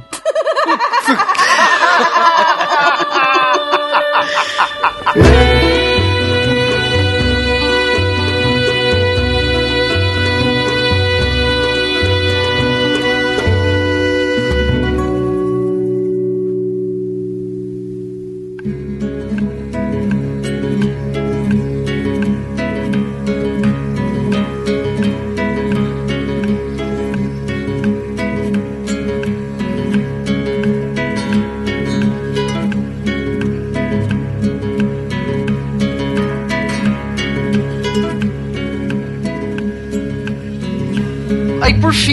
fim, o Ilkanato vai deixar de existir depois que ele se separa do Kanato chinês. E um tal de Tamerlão, que nós vamos falar dele depois, o Timur, vai aproveitar, né? O Ilkanato tá com problemas internos também. Você vai sempre ver problemas internos nesse- nesses canatos, né? Então, morre governante, não tem tanta força quanto o governante anterior. Os generais começam a ter mais poder que o próprio Khan, né? Então, você começa a ter vários problemas assim. E o Kanato acaba sendo absorvido, a maioria dele acaba sendo absorvida pelo Kanato do Tamerlão, que nós vamos falar dele mais tarde, né? Que veio lá do, do Chagatai ali do norte. E por fim, o, quiçá, o mais poderoso de todos, né? Que ah, ah, muitos consideram Kublai Khan como o último Khan dos Khans, né? Ele se, se auto-intitulava Khan dos Khans, apesar de ter muita gente que contestou isso, né? A vida toda dele. Mas aí nós temos o Kanato chinês, né? O Império Chinês de Kublai Khan. Kublan vai ser um dos pretendentes a ser o grande Khan quando da morte do seu pai, Monk, que também era chamado de Monka, que vai é, ser considerado um dos melhores Khans, porque vai ter a preocupação, por exemplo, de mandar construir ou mandar confeccionar dicionários em diversas línguas para tentar Eu sou Tim Monka. para tentar uma comunicação melhor. Ele vai tentar construir, por exemplo, um observatório astronômico em Karakorum. Então ele vai ter uma pegada um pouquinho mais cultural, mas militarmente ele também não deixa nada a desejar. Quando ele morre, então, nós já temos a, a direção da sinização do império sendo apontada. Então, todos os caminhos levam à China. E aí nós vamos ter três irmãos que vão disputar o título. Entre eles nós temos Kublai, o Legu que nós já falamos que era o Khan da Pérsia, que depois vai dizer: "OK, Kublai, meu irmão, literalmente estou contigo e não abro", e um outro irmão chamado Arik Boj. Esse não reconhece a proclamação de Kublai como Khan, e aí é claro, como bons mongóis, fecha o tempo Treta! Kublai abre guerra contra ele e ele acaba sendo preso e ficou prisioneiro até o fim dos seus dias. Kublai já era, já havia estudado naquela escola chinesa de Pequim que nós tínhamos comentado lá atrás, é, na qual a, a elite mongol era direcionada. Então ele era obcecado pela civilização chinesa. Então, tão logo ele se torna, ele é eleito, vamos dizer assim, o grande Khan, adivinha o que ele faz? Muda a capital de Karakorum para onde? Para Pequim, o seu alvo predileto, né? Aqui a gente tem uma diferença porque a sua nomeação foi feita à força, né? Foi feita pela força dos exércitos. Por isso que ela não foi aceita por unanimidade nesse, nesse primeiro momento. Aqui nós já tínhamos o, o grande canato do seu avô completamente dividido nesses três out, nessas três outras regiões que nós já comentamos. Então, você era mais um que não necessariamente era reconhecido o Khan dos Khans. Você era mais um Khan. Com exceção do Ilkanato aí, que nós já mencionamos. Então, a questão da submissão era um pouquinho, um pouquinho diferente. E, claro, em direção à China, ele vai se tornar um novo imperador chinês e vai inclusive constituir uma nova dinastia que vai ser a chamada dinastia Yuan.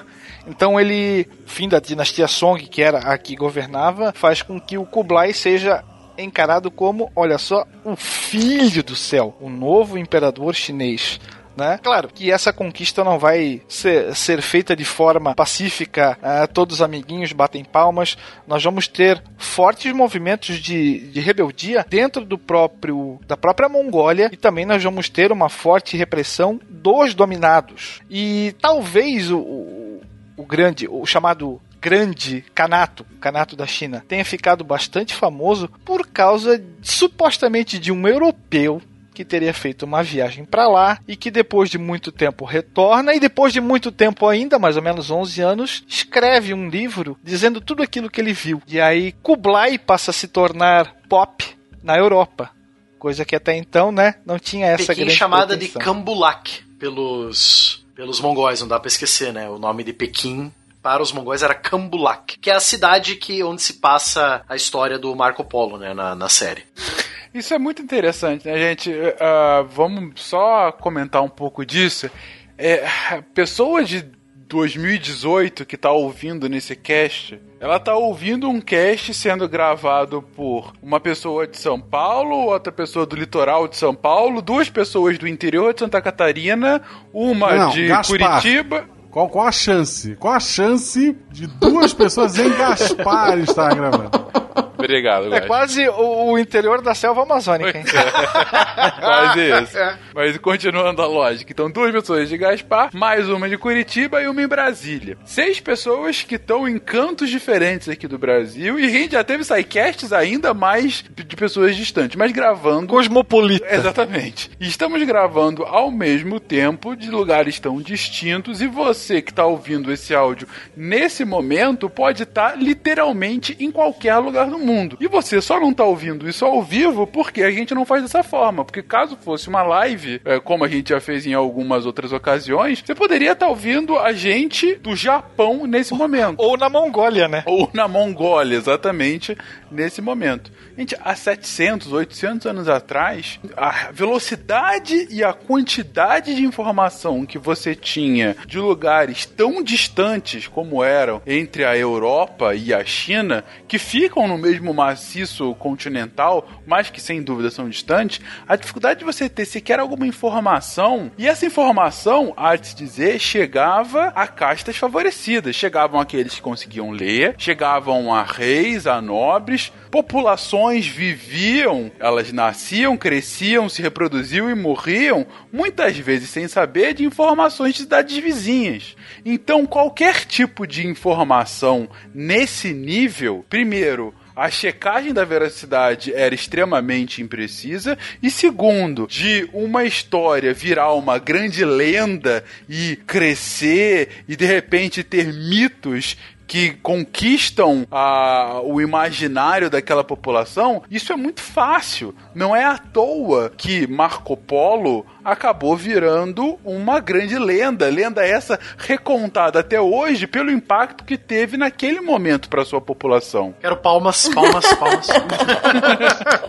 É porque é impressionante, Não, né? é, é muito. é- a gente às vezes perde a noção da dimensão das coisas, né? Cara, pra, pra um cara, pra um veneziano, cara, primeiro que a viagem só de ida era dois anos. Ou seja, o cara tinha que passar quatro anos na estrada, né? Pra ir de Cambulac até, a, até Veneza, passando por toda a Rota da Seda, passando talvez até por Constantinopla e pegando um barco pra ir pra Veneza, né? Então, tipo, a viagem era longa, era perigosa, mesmo você tendo lá, ah, porque eu tenho o tabletinho, o selo do, do, do Khan que eu posso andar por aqui. Ainda assim, era perigosíssima, né? E aí até hoje chegar a história do Marco Polo, o que ele viu lá, cara, é muito impressionante. Da época que ele veio, 1250, 1260, cara, é, é muito impressionante, sabe? Mesmo sendo uma lenda, é uma lenda muito impressionante. Pois é, eu acho que não dá pra desvalorizar, mesmo que seja considerado como lenda, ou que tenha muito da imaginação dele, né? Como vocês colocam aqui no, no- na pauta, falando de da questão dele talvez ter inventado muitas das coisas, entra no imaginário mesmo que o Fencas estava trazendo, né? Meio telefone sem fio. O tempo vai passando, você vai passando a informação um pro outro e você vai realmente enfeitando e tornando aquilo melhor. Eu acho que não dá pra, pra, pra negar a importância dele, independente de ser lenda, de não ser preciso, né? Aí eu faço só mais uma colocação. Barbado, quanto tempo levava essa viagem de, da, da Europa, de Veneza até a China? Ida e volta, na média, quatro anos. Gente, hoje, com a tecnologia que a gente tem hoje, a gente chega em menos de dois anos em Marte. Exato. De carro, de carro. Não, de carro. De né? carro.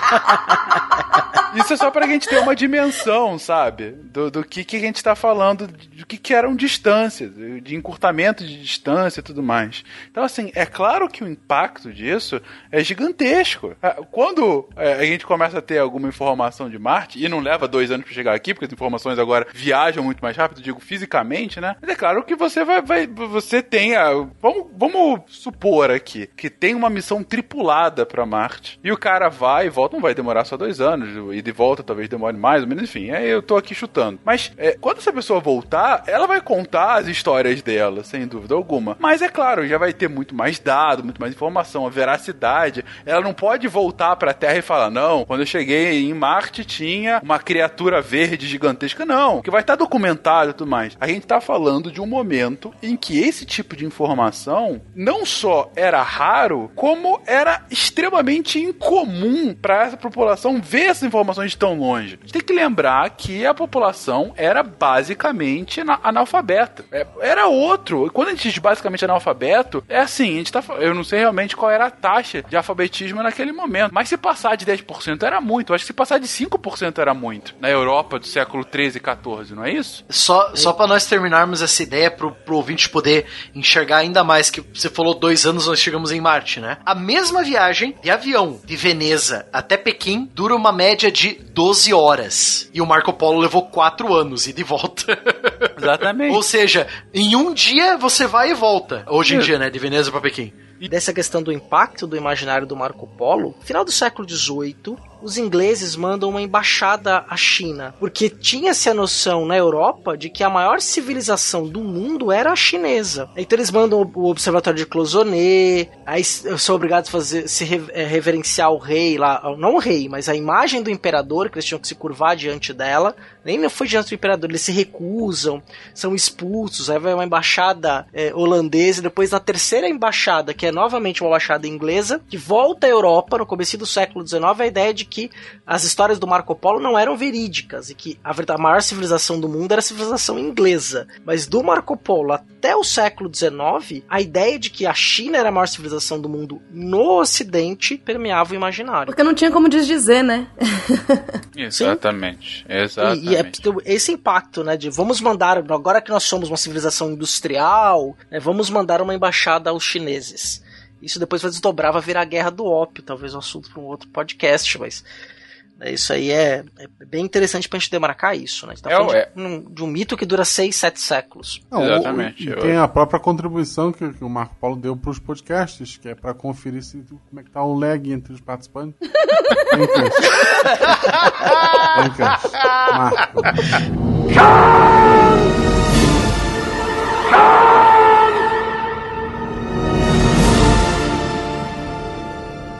A história de Marco Polo é, tem alguns pontos que são bem questionados. Né? Ah, ele parte para a viagem junto com seu pai. Ele era um jovem mancebo de 17 anos apenas. E ele permanece junto à corte do Kublai por mais ou menos 16 anos. Segundo o relato do próprio, lá ele teria então desempenhado papéis administrativos, conselheiro, cobrador de impostos, até administrador de província, segundo ele. Mas o que que coloca em xeque isso? Primeiro porque o livro é, que ele vai elaborar vai ser escrito muito tempo depois. Ele vai estar já com 44 anos, foi preso no- nas tretas entre Veneza e a sua cidade irmã Gênova e da prisão ele relata então isso tudo é, 11 anos depois dele já ter voltado e aí o que que pega em relação a isso aí? Algumas coisas que ele não menciona, né? Primeiro que ele era um jovem, né? O, ah, ele não menciona, por exemplo, África, ele não menciona a Arábia, por onde ele teria que ter passado, Zanzibar, a região. Ele não menciona a muralha da China, por exemplo. Ele não foi, hoje isso é ponto pacífico. Existe uma lenda também em relação a ele ser o primeiro europeu é, a ter pisado na China. Hoje já sabe que não foi ele, foi um italiano também, Jacopo d'Ancona, que era um judeu comerciante, claro, e da cidade de Ancona. E ele vai escrever um livro sobre as suas memórias chamado Cidade de Luz. É um livro bem interessante. E suspeita-se que o Marco teria lido o livro do D'Ancona e baseado as suas memórias nessa primeira obra. O Cidade de Luz é um relato extremamente detalhista, é, muito mais preciso, por exemplo, que o do nosso amigo Polo. É, realmente. Então, assim, é- é- acaba sendo um mito muito grande. ah, mas é nesse momento que, que é tão. Inter... Pô, mas se é mito, por que a gente tá perdendo tanto tempo falando nisso, né? A fama. A fama, quem é que levou a fama? Exatamente. E assim, é- é não só a fama pelo menos, do, do cara que fez isso, mas assim. A gente acabou. O CA acabou de comentar. Parte da motivação da expedição inglesa lá do século XIX, que seria o início da derrocada do Império Chinês de mais de 3 mil anos. Guerra do ópio já batendo na porta, né? Exatamente, mas uma das motivações foi pra se certificar se era aquilo tudo mesmo. Se Marco Polo tava certo, se aquele império ainda estava existindo e tudo mais. Você vê o impacto que teve no imaginário europeu por mais 500 anos, até o negócio começar a ser, a, a- a ser desmistificado. Então, assim. É, o tempo todo, quando a gente tá falando aqui nos casts históricos, a gente se baseia nos fatos, mas a gente não nega a importância que os mitos tiveram pra gerar novos fatos históricos, né? E esse é um caso absolutamente importante, tem que ser mencionado. Pega como exemplo o pessoal que era fã lá, de Star Trek e entrou pra NASA pra tentar ir pro espaço. Imagina eles, as pessoas cresceram com relatos de uma viagem pra um Oriente Mágico e tarararará. Pô, fica na vontade. Pô, eu quero ir lá e quero ver também, quero conferir isso. É, não, e a gente Pode- sabe pode que a ter, história ter. da que a história da memória hoje é, é entendida como história, né? E a gente sabe a Uhum. interferência que tem a idade, enfim, toda a sua vivência em como que você constrói a sua memória das coisas. E hoje é aceito como história, né? Assista um filme Narradores de Javé, que destaca bem essa parte da utilização da memória para que você possa, ah, vamos dizer assim, fazer uma história mais factual. É um filme nacional que não tem nada a ver com, com, com mongóis, mas todo mundo deveria assistir. Vou até relacionar no Beleza. post. Gente, e, e voltando aqui, é, pegando o link da, da questão do imaginário, o que que não deve ter sido a construção do imaginário e de lendas dessa tentativa do Kublai de invadir o Japão? Conta aí pra gente. Sim, sim. Ah, sim, né? Nós temos a, o, o Kublai Khan, além de ficar famoso graças ao Marco Polo, ele vai ficar famoso também por uma outra tentativa militar que ele eh, tentou fazer e não conseguiu, por duas vezes falhou, né? Que foi a invasão e a conquista das ilhas do Japão, que foi impedido, olhe só, devido ao kamikaze, ou vento divino, como dizem os japoneses, né? Por duas vezes seguidas, a frota mongol, que se organizava ali, a Coreia, a Coreia também era território de Kublai Khan, ele organizou uma grande frota, uma grande E nós expedição comentamos militar isso- na Coreia. Ele foi atravessar por duas vezes, né? Foi atravessar o canal que o canal de Tsushima que separa o Japão da Coreia. É, e por duas vezes o vento divino, né? a- as, as forças divinas protegeram o Japão dessas grandes invasões, né? Aqueles que sobreviveram e acabaram desembarcando no Japão não deram conta e acabaram sendo mortos pelos próprios samurais, né? Mas é incrível essa história do é, a história do kamikaze, né? Do vento divino e como que, que isso salvou o Japão da conquista mongol, né? Kami é Deus e Kaze é vento, gente. Pelo menos foi o que eu aprendi com o Naruto. Eu já ia perguntar se você tava inventando. Não, não. Tipo Kami Samar no Dragon Ball. É Deus? Sim, entende? grande Deus. Kami Exatamente. Samar. É, não tenho essa referência. Meu Deus, velho. Dragon Ball é básico, Depp. Básico. Medieval, a gente fala sobre isso. Gente, isso é maravilhoso. é maravilhoso. tivessem é treinado os pôneis a nadar, teria sido diferente. Mas, mas você pode ouvir o cast sobre Japão, se eu não me engano, é Japão medieval, onde nós comentamos sobre isso, toda a história do vento divino, a questão do Kublai ter enviado emissários antes e dizer, ó, seguinte, a gente já abocanhou a Coreia, vocês são os próximos, e aí? Vai aceitar numa boa ou vai querer tirar a prova? E aí os japoneses tiram a prova, eles são invadidos por uma grande frota, e casualmente um tufão varre as embarcações eh, chinesas a, a, a mando do, club, do Kublai. Por duas vezes, né? E não é à toa que um dos quadros mais famosos do Japão, aquele com o Monte Fuji no fundo e as ondas, sabe? É, é um quadro bem famoso. Se chama A Grande Onda de Kanagawa. Quer ver? Eu, eu vou colocar ele Sim, sim, talvez seja uma imagem, uma das, não sei se é uma litografia mais famosa, sim. É um, um grande tsunami, É, assim, né? isso aqui é. Dizem, eu não sei se, se é comprovado, né? Tá aí no link da imagem pra vocês verem. Eu não sei se é comprovado, mas é sobre os mongóis tentando invadir o Japão e esse tufão, esse, essa tempestade em alto mar que impediu os mongóis de atravessarem, né? Se eu não me engano, é a inspiração desse quadro aí. E indo agora pro final dessa nossa história dos mongóis, vocês comentaram algumas vezes desse tal de Tamerlão. E é um nome, enfim, não sei O pior se era nome até agora. É, exatamente. Ele deixar registrado. Porque, pô, num cast que comenta sobre a. Puxador a de Horda de samba, hein? Eu não tenho mais. Um cast que tem o Godai e o Legu, né? Olha, tem o, Godai, Tamerlão. Legu E a Horda Dourada a gente vai encerrar com o Tamerlão. Quem era Tamerlão na fila do Eu não tá me enrolando. Eu não tenho mais capacidade moral de falar qualquer coisa depois disso, cara. Alô, nação da Horda de Ouro! Acadêmicos. Acadêmicos do Tamerlão. Canta, minha gente. Enfim, mas, mas por que a, a importância dele e que, que ele tá relacionado com, essa, com esse final do Império Mongol? Tamerlão vai, vai entrar pra história por ser talvez o último suspiro de expansão do Império Mongol. Se costuma dizer que o segundo Império Mongol foi obra dele, porque ele quase vai conseguir fazer uma unificação daquela divisão que surge com a morte do primeiro grande Khan, do Gengis Khan. Tamerlão é o nome que ele fica famoso no ocidente, né? Ele era chamado ali nas suas terras de Timur Lenk, da onde vem a tradução Tamerlão. Vamos, convenhamos, Timur é melhor que, né? Não, ajuda muito. Garanto que é, é coisa de português de Portugal. É, português de Versão Portugal com certeza. Manuel Maria. Interessante observar que Tamerlão era de origem turca, mas se dizia mongol e mais do que isso, olha o pulo do gato, ele se dizia descendente direto do Gengis Khan. E ele nasceu com um problema numa perna, ele era chamado de Ococho. Pô, tá Merlão o coach, só melhora. mas, mas aí era um pônei, né, cara? Então não tinha, não tinha muito problema. Vamos combinar que falar que descendente direto de Gengis Khan também não é lá grande coisa, É. né?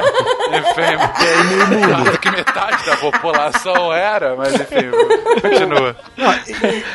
apesar da- do problema na perna, isso não impediu de, de que ele se tornasse um grande cavaleiro e, sobretudo, um grande general. Então ele vai ficar famoso, sim, no exército. E aí vai passar o rodo no, no, no canato de Jagatai, vai fazer pirraça com a, o canato da Horda de Ouro, certo? Então ele vai abraçando esses canatos da que estão que, que muitas vezes solicitam a sua ajuda para conter uma revolta interna ou conter inimigos é, externos, ele vai, ajuda sim, mas já sonda o ambiente e depois prepara o terreno para que ele próprio é, começasse uma, uma, o domínio e a sua expansão. Foi assim que ele expandiu pro Yukanato, né? Isso, exatamente. E aí nós vamos ter ele turco, nós vamos ter os principados islâmicos, né, que vai que vão resultar lá da queda do, do Ilkhanato da Pérsia. Então ele vai chegar e dizer, opa, tô chegando aí, no Kanato de Jagatai também impõe a sua vontade. Ele transforma uma das principais cidades da, da Ásia Central. Se, se existisse uma capital medieval para a Ásia Central, seria a cidade de Samarcanda. Samarcanda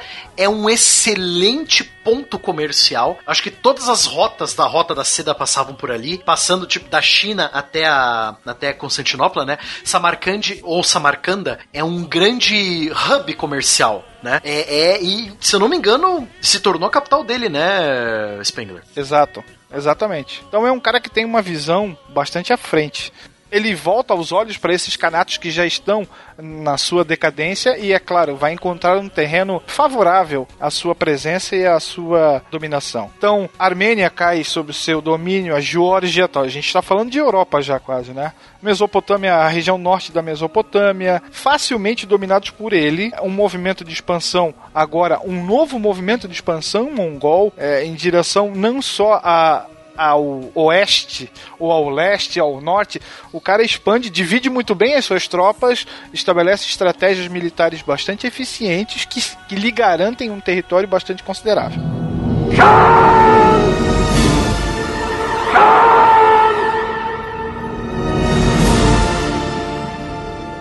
Se eu não me engano, o sultanato dos Timurides, que surgiu depois do Tamerlão, no jogo, que eu adoro esse jogo, né? Europa Universalis 4, é, você pode jogar como os, os Timurides, né? Só que você tem um problema. O seu território tá dividido lá, é, tipo, em seis, feu, é, seis vassalos diferentes, né? E com a morte do seu último grande sultão, ou no caso, né, do último grande Khan, que eu agora não lembro o nome dele, os vassalos olham assim pro lado e falam, tá, o cara morreu, vamos se revoltar, né, vamos aproveitar, porque o último grande líder, se eu não me engano, ele era ou filho ou neto do Tamerlão, agora eu não me lembro. Mas ele é o último grande cara do- dos Timurides, né? E com ele morre. Qual, que é o nome do filho? Você tem- Você tem o filho e o neto. Shahrukh. E o nome do neto é Ulegu Beg.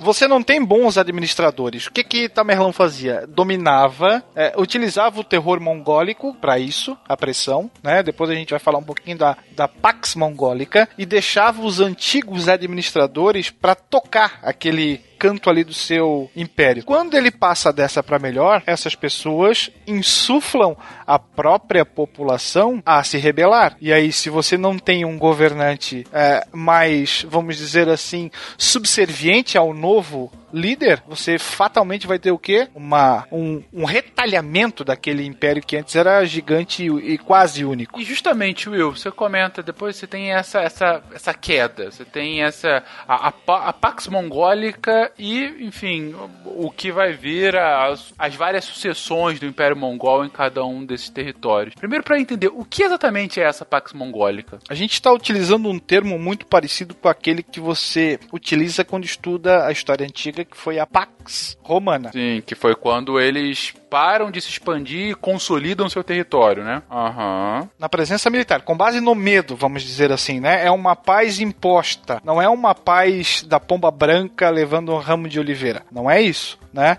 Você tem uma paz imposta e aquela situação. Caso você se revolte, acontecerá isso. E aquela história que nós comentamos também no cast anterior, fazer uma vez e fazer bem feito. Então, o terror mongólico é famoso, né? Você é, inflige o terror e com o terror, a força domina essa, a- as regiões que são os seus alvos. Então você mantém um controle direto e indireto daquela região, sob as mãos do grande Khan. Gengis Khan vai fazer isso como ninguém. E o território vai se equivaler a mais ou menos quatro, quatro vezes o tamanho do Brasil, né? Estava sob a suzerania dos mongóis. Então você tem o território propriamente dito e você tem, vamos dizer assim, os puxadinhos, os anexos que estão, que devem é, lealdade ao grande Khan. Quatro vezes o tamanho do Brasil, é isso mesmo? Pouca coisa, né? Mais ou menos isso aí. Caraca, caraca. Território contínuo. É, lembrando que o Brasil é o quinto maior país do mundo, tá, gente? Assim, não é um território pequeno que a gente tem. Se eu não me engano, é quase uma Rússia e meia, né? Ou coisa do tipo, agora eu não me lembro direito.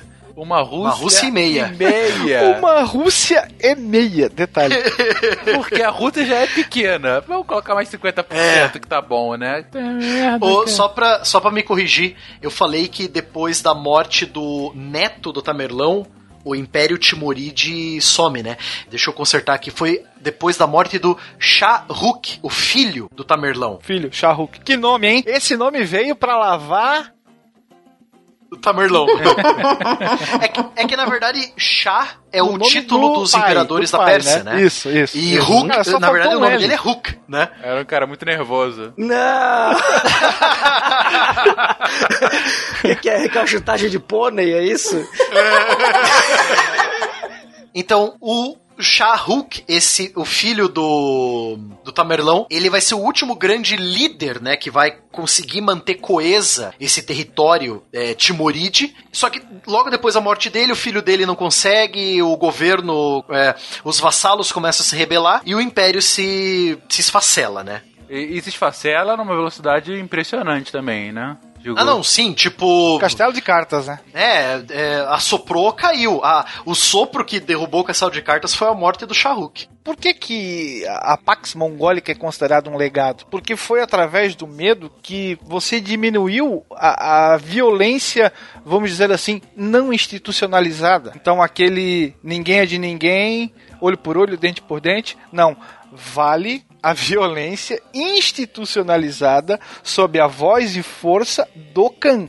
E aí você tem uma diminuição, pelo menos nas principais rotas comerciais, do banditismo. As caravanas respiram, vamos dizer assim, um frescor de segurança e liberdade. Então você pode transitar com os seus produtos, por exemplo, pela Rota da Seda, sem maiores perigos de bandoleiros ou saqueadores, porque sabiam o que aconteceria caso os autores desse fato, vamos dizer assim, fossem pegos. Punição não existia. Na verdade, existia só uma: a morte, né? O que facilitou não só o comércio, mas a informação, dentro do que o Fencas estava falando mais cedo, né? Sem dúvida alguma. E se a gente quiser, ah, inclusive, expandir essa ideia, foi. Não digo que foi somente por isso, longe disso, mas esse tipo de comércio mais facilitado e mais vivo vai ser uma das origens da renascença europeia posteriormente. Então, aí as portas da renascença. Sem essa pacificação, vamos colocar assim, tão dura, é possível que essa renascença tivesse demorado bem mais para acontecer ou que houvesse uh, alguma algum desenvolvimento só interno europeu. Enfim, é difícil comentar. Isso é um bom assunto para o contrafactual. A gente já fez um contrafactual. É, o contrafactual maravilhoso. É, a gente fez um contrafactual ao contrário, né? E se o Império Mongol não tivesse esfacelado, se ele tivesse chegado até Portugal, né? E, e tivesse aí até hoje, seria um contrafactual ao contrário. E se não houvesse o Império Mongol e a, sua, e a Pax Mongólica aí no século XIV, no século XV, XVI. O que, que seria da, da, da Europa, né? O que, que seria o desenvolvimento europeu? Será que a Renascença seria igual? Será que os eslavos teriam formado seus reinos da mesma forma na Rússia? Será que a, a, o Império Otomano teria uma outra configuração? Como seria a China a, e, e, o seu desenvolvimento? A expansão árabe indo para o Oriente, né? A expansão, a expansão árabe, exatamente. A gente tem que lembrar que a expansão árabe aconteceu um pouquinho tempo antes, né, C.A.? E, e será Sim. que ele não poderia ter continuado também para o Oriente, não só para o Ocidente, como se deu? Bora marcar o contrafactual aí. Os japoneses ainda amar o imperador deles com os poderes mágicos. Exatamente. É, contrafactual. E se o Império Omíada fosse da Espanha à Coreia? é, é, o ponto aqui a, a se comentar desse episódio duplo que a gente fez é, primeiro, para que as pessoas conheçam mais sobre o impacto o, o que teve o Império da Mongólico. É, uh, talvez tirar um pouquinho a pecha de única e exclusivamente falar do barbarismo, né? Para você ter uma ideia, é, no Império Mongol, que o primeiro grande cão, o Kagan, levou, sei lá, 20 anos para criar e outros tantos para tentar consolidar, era possível ir da China ao Oriente Médio e à Europa por uma rede de estradas protegidas. Você conseguia comercializar produtos utilizando, por exemplo, o mesmo padrão de peso, câmbio, definidos por quem? Por um poder centralizado. No século 13, nós já tínhamos papel moeda circulando na região da China, impressos em gráficas, coisas que só aconteceriam 200 anos depois na Europa, né, lá com o Gutenberg. A gente está falando de uma sociedade basicamente de iletrados, ok? Você tem uma grande massa analfabeta. E não é pelo fato de você ser analfabeto que você não é esperto ou sábio, porque você vai ter, por exemplo, o aproveitamento daquilo que o povo conquistado tinha, uh, vamos dizer assim, de importante. Então você vai recrutar especialistas de outros países ou de outros povos uh, para que você possa utilizar deles. Por exemplo, astrônomos muçulmanos, engenheiros chineses que a gente comentou no, no cast passado, a utilização de armas de cerco, depois a pólvora você vai ter mineiros europeus, gente de culturas completamente distintas e que, pelo menos em teoria, viviam pacificamente. Além da troca de mercadorias, essas estradas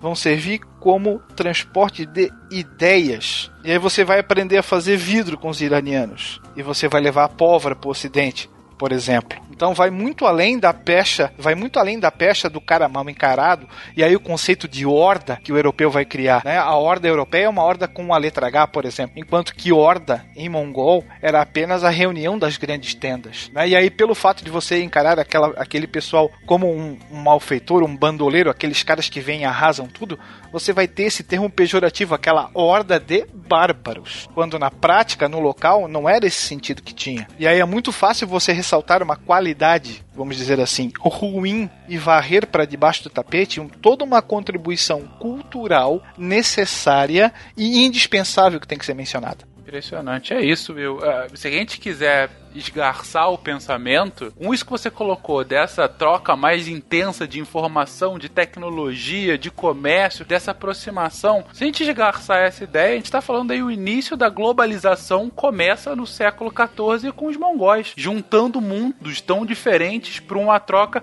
mais intensa de informação. O que é globalização? É a diminuição do mundo é, diminuição das barreiras do mundo para que tudo se conecte ao mesmo tempo, como a gente falou há um pouquinho de tempo atrás. Isso estava acontecendo, não no mundo todo, obviamente, as Américas estavam longe disso, a África também ainda um pouco longe desse esquema, mas a gente está juntando dois mundos que até aquele momento eram basicamente citados somente em lendas, três mundos, né? O mundo europeu, o mundo árabe e o mundo asiático. E os mongóis foram e conectaram todos eles. E durante 150 anos, pelo menos, fizeram com que houvesse um fluxo constante de informação, tecnologia, mercadoria, enfim. É indispensável o papel do Império Mongol para a gente entender a nossa história do mundo nesse final da Idade Média. Não né? é à toa que o título do livro do Marco Polo é O Livro das Maravilhas. Eu só fico imaginando, eu só fico imaginando que tudo acabou pro, pro Império Mongol por um outro motivo.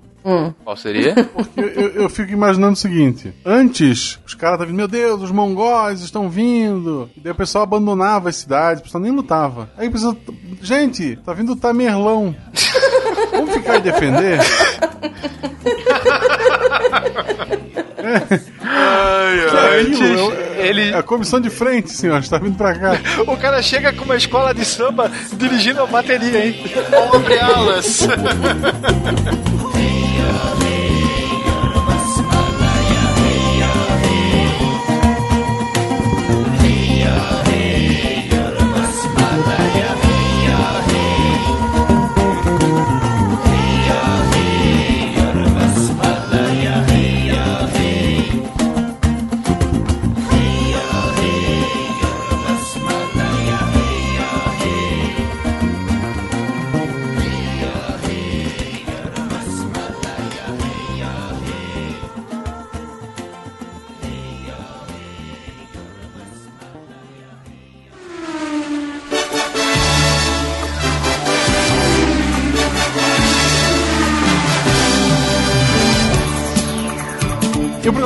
acabou, pois chegamos naquele momento onde lemos o nome dos nossos patronos, que está bem atrasado, a gente devia ter lido só as duas semanas. Não Mas conta.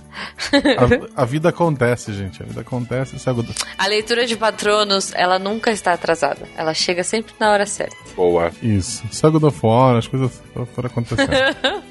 Mas esta semana eu estou aqui com o time clássico, porque a Ei. história é escrita pela gente. É Fernando Malta, E aí, gente? Jujuba, Yay! Fugi da faculdade. Só pra gravar pra vocês. Só pra zoar vocês. Tarek Fernandes. Yay! Ok, você copiou a minha abertura. É, muita gente manda mensagens, incluindo pelo, pelo WhatsApp, pelo Twitter, DM, tudo, tudo, tudo, perguntando onde estava o Tarek. E eu respondia, quem se importa? Não, mentira, gente. O Tarek Que horror! teve um tempo sem internet, ele estava um tempo sem internet, mas agora finalmente ele conseguiu internet. E enquanto não vir a primeira fatura, ele vai ter internet. Foi o que ele explicou pra nós. Exatamente. Então temos um mês de Tarek Fernandes. Yay! Aproveitem! Aê! Ou. que horror! Que merda. Esse é o Tarek. Lembrando vocês que todo o Portal Deviante sejam textos, podcasts como o próprio SciCast, Contrafactual, Spin de Notícias, Derivadas, e foi o que eu lembro. Eles estão aqui por um motivo, graças a você que é o nosso padrinho, madrinha, patrono, patrona, PicPayzinho, PicPayzinha. Ok. E. PicPeiso e PicPeisa. Eu acho que fica mais simpático. Isso. E esta semana, já que a gente falou de tudo isso, com o Brasil em polvoroso, vamos falar de uma. Não, mentira, a gente não vai ter manifestação, a gente vai falar de uma grande taberna medieval fantasiosa RPG. Opa! Ai, que Boa. E beleza. o nosso primeiro aventureiro sentado num canto escuro, Aran Vrunch, que é um ladino especializado em fugir. E ali no canto, um misterioso mago Alessandro Siqueira. O taverneiro Alex Borges vem pra perguntar o que os três cavalheiros da mesa querem. Tarek. jogou a complexidade maior. É. São três taverneiros. Não, são três pessoas, porque ele vai falar, estão na mesa. Alexandre, Alexandre, Alexandre. Isso, exatamente. Eu facilitei a vida dele. Isso. São todos da mesma classe. Não, a gente ganha tempo, entendeu? Isso. Ao contrário do editor, que está perdendo tempo. Alexandre Freire, Alexandre Hideki Hajihara e Alexandre Trapação Guedes Viana pediram uma caneca de hidromel. São todos plebeus level 1, é isso? Sim. A Ana Carolina Fernandes Ferrão é uma assassina treinada esperando alguém lhe jogar ouro para fazer seu trabalho. Muito bom. E todos são embalados ao som do acordeão do bar do Anderson Marcelino Cardoso. Ao lado de André Bessa, que se diverte muito. Tocando, o- a, a- sei lá, tocando flauta. Sob o patrocínio do uísque do André Carvalho. André Luiz Rodrigues de Andrade, também um bardo, como todo bom André, toca triângulo. E na banda dos Andrés temos o Pandolim, um pandolim medieval de André Luiz Mendes Moura. Enquanto André Luiz Parisotto Reicher toca violoncelo. Porque sim. E Andressa Gonçalves de Freitas, que na verdade é agenciadora da banda, e bebe calmamente esperando o show acabar. Anne Daniele de Oliveira Simões está cantando no palco. Enquanto isso, Antônio Alises de Menezes Cordeiro está ali no canto do bar acariciando sua barriga depois da terceira taça de vinho adocicado do Cordeiro. E de repente, abrindo a porta de sopetão, entra Antônio Carlos de Souza, o elfo. Arthur Henrique de Andrade Cornejo observa a entrada de Antônio Carlos Sorumbático. Sorumbático. Esse é o Tarek. Saudades, Tarek. O gigante Bernardo Malta pede bebidas pela janela, já que não cabe dentro da taberna. Enquanto isso, a pequena fada Betânia Silva Santos ajuda na distribuição da algazarra. Ela tem aquele microfoninho assim, só. Quase. Ai, meu Deus. Ai, meu Deus. Bruna Dir, assistente do taverneiro, chega perto de Antônio Carlos pra saber o que houve. A Ordem dos Paladinos de Bruno vão ajudar o elfo. No caso, Bruno Avelar Alcântara, Bruno Borim, Bruno Jardim, Bruno Silva Matos Cardoso, Bruno Suzin Saito e Bruno Viana. Grande guilda. O Mago do Tempo, Caio Dias, tenta descobrir em que ano está. O mago do espaço, Caio Pérez Santana, tenta descobrir onde que nós estamos. O mago da edição, Carlos A. Schneider, tenta descobrir como nós estamos nesse local. Enquanto Carlos Alberto de Souza Palmezani distribui queijo mofado. Que horror! Carlos Eduardo Balbino da Silva alimenta seu macaco. Ele é um Ah, druida. ok. Enquanto isso, o velho sábio César Agenor conta histórias pra qualquer um que quiser ouvir. César Guilherme Zultini chama alguém para um jogo de Gwent. César Maurício da Silva aceita, prontamente. Christian German Reis afia seu machado. Enquanto isso, chega ao bar Cleto Kavesque Pérez, um bárbaro nível 17 segurando o seu espada de duas mãos larga, grande. Ok. Em um canto obscuro, Crislane Vasconcelos escreve em, seu, em suas anotações de alquimista os planos para derrotar o malvado dono de um podcast conhecido. Não. ok. Enquanto Cristiano Adelson da Silva tenta observar suas anotações a mando de um certo podcast. Daniel, e já que não tem sobrenome, é só um NPC. Caraca. Ah, Ele não botou sobrenome. justo. Enquanto isso, Daniel Martin observa toda a cena, escrevendo em seu alfarrábio e já imaginando qual vai ser a próxima morte. Eu queria saber o que é um alfarrábio, por favor. Pô, enciclopédia É o, antiga. É, o- é o rabo Tá do, do lobo que lidera. Tá bom, justo. Daniel Scopel, assistente de Daniel Martin, fica ao lado de seu mestre, segurando penas e pergaminhos. Daniela Araldi conta grandes histórias de grandes heróis aos homens bravos que ouvem. David Martins Colares vende sua arte. Sempre, coitado. E uma grande compradora, Débora Cabral Lima, se diverte gargalhando aos quatro ventos.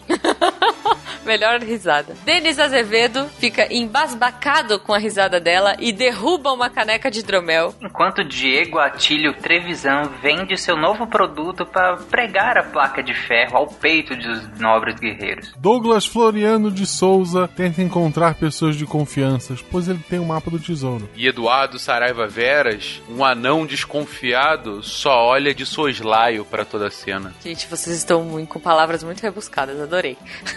Egon Brown tenta se aproximar de Douglas, pois ele acredita que pode agregar à missão. Elias Santiago Diniz, um nobre chileno, chega à taverna. A classe dele é chilena. Chileno de nível Chileno. 4, né? Exato. Isso. Evandro Celino da Silva. Ele é um clérigo de Celine Dion. É, por quê? Celino. Sim, porque ela é uma deusa, você nunca viu a música dela? Nossa, pra isso que eu paguei a internet. Pois é. Na verdade, eu não paguei.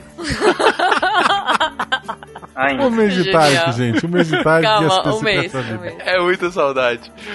Enquanto isso, Fabian Marcel Menezes cuida dos serventes da taberna, mais especificamente das empreguetes. Nossa, Meu Deus! Essa piada não pode morrer nunca! Ok, ok. E entram, de repente, por uma porta lateral, os clérigos de Pavlov. Fábio Chicô, Fábio Cruz, Fábio dos Santos Ferreira, Fábio Fraieta, Fábio Sampaio Pérez, acompanhados de seus cachorros. Por que não? Ok. Pavlov, gente. Desculpa, eu cheguei da faculdade agora, tá? É o sorvete, né? É. Enquanto Facundo Leites, o nobre mestre da cidadela, ensina seus ensinamentos sobre produção. É bom que ele ensina os ensinamentos. Aqui na Não- minha terra tem outro nome, mas ok. Porque ele é Facundo. Ah, meu Deus. Um grupo de hobbits entra na taverna. Felipe Augusto de Souza, Felipe Augusto Rosa, Felipe Fiorito Mancini, Felipe Guimarães Cortez e o líder deles, tentando esconder um pequeno anel, Felipe Queiroz. Enquanto isso, Fernando Maia Filho fica se perguntando por que será que todos os grupos e todas as ordens têm sempre pessoas com o mesmo nome por aqui? Que curioso. É uma regra. Ao fundo, o cuteleiro Fernando Augusto Dessotti desossa algumas peças de carne para botar no fogo. Inconfundivelmente pela altura, Fernando Malta faz um disclaimer para todos na taverna. Do lado de fora, né? Porque ele não entra na, na taverna, gente. A habilidade dele é uma vez por dia fazer um disclaimer.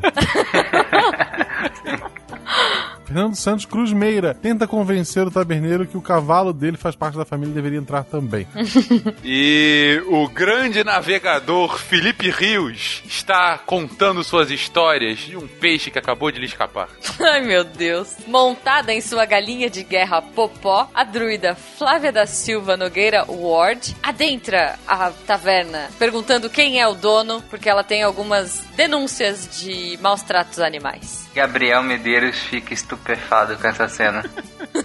Gabriel Tully Ferreira Neto bebe a última antes de partir para o casamento. Ai, que lindo. pra ele não vai ser tão lindo, não.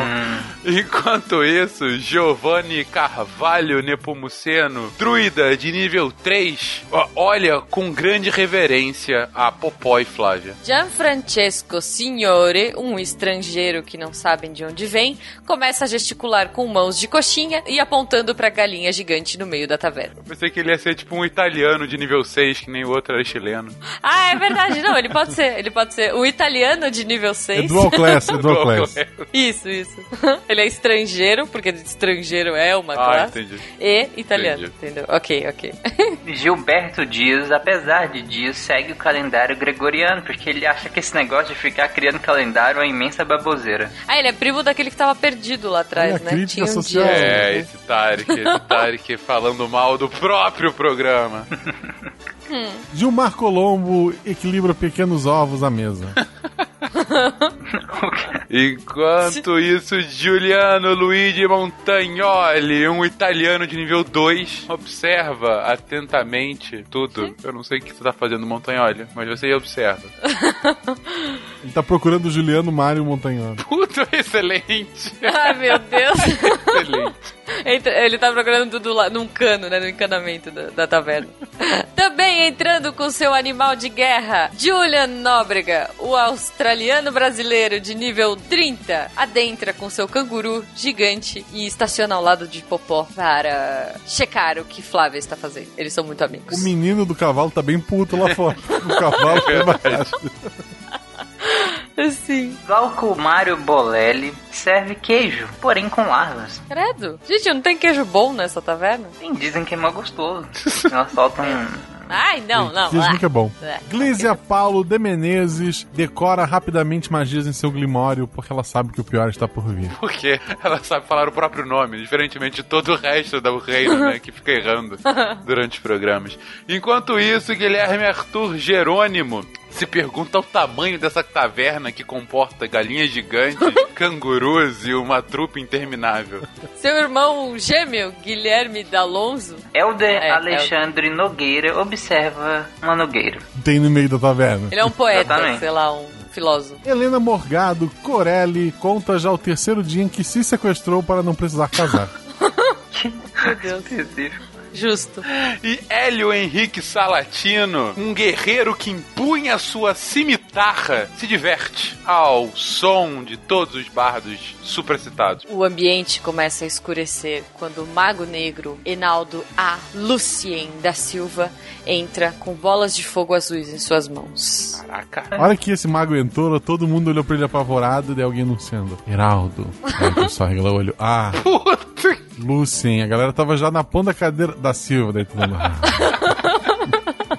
Que absurdo! Não vem zoar meu mago, não. E nesse cenário obscuro, todos precisarão das artes curativas de área grise.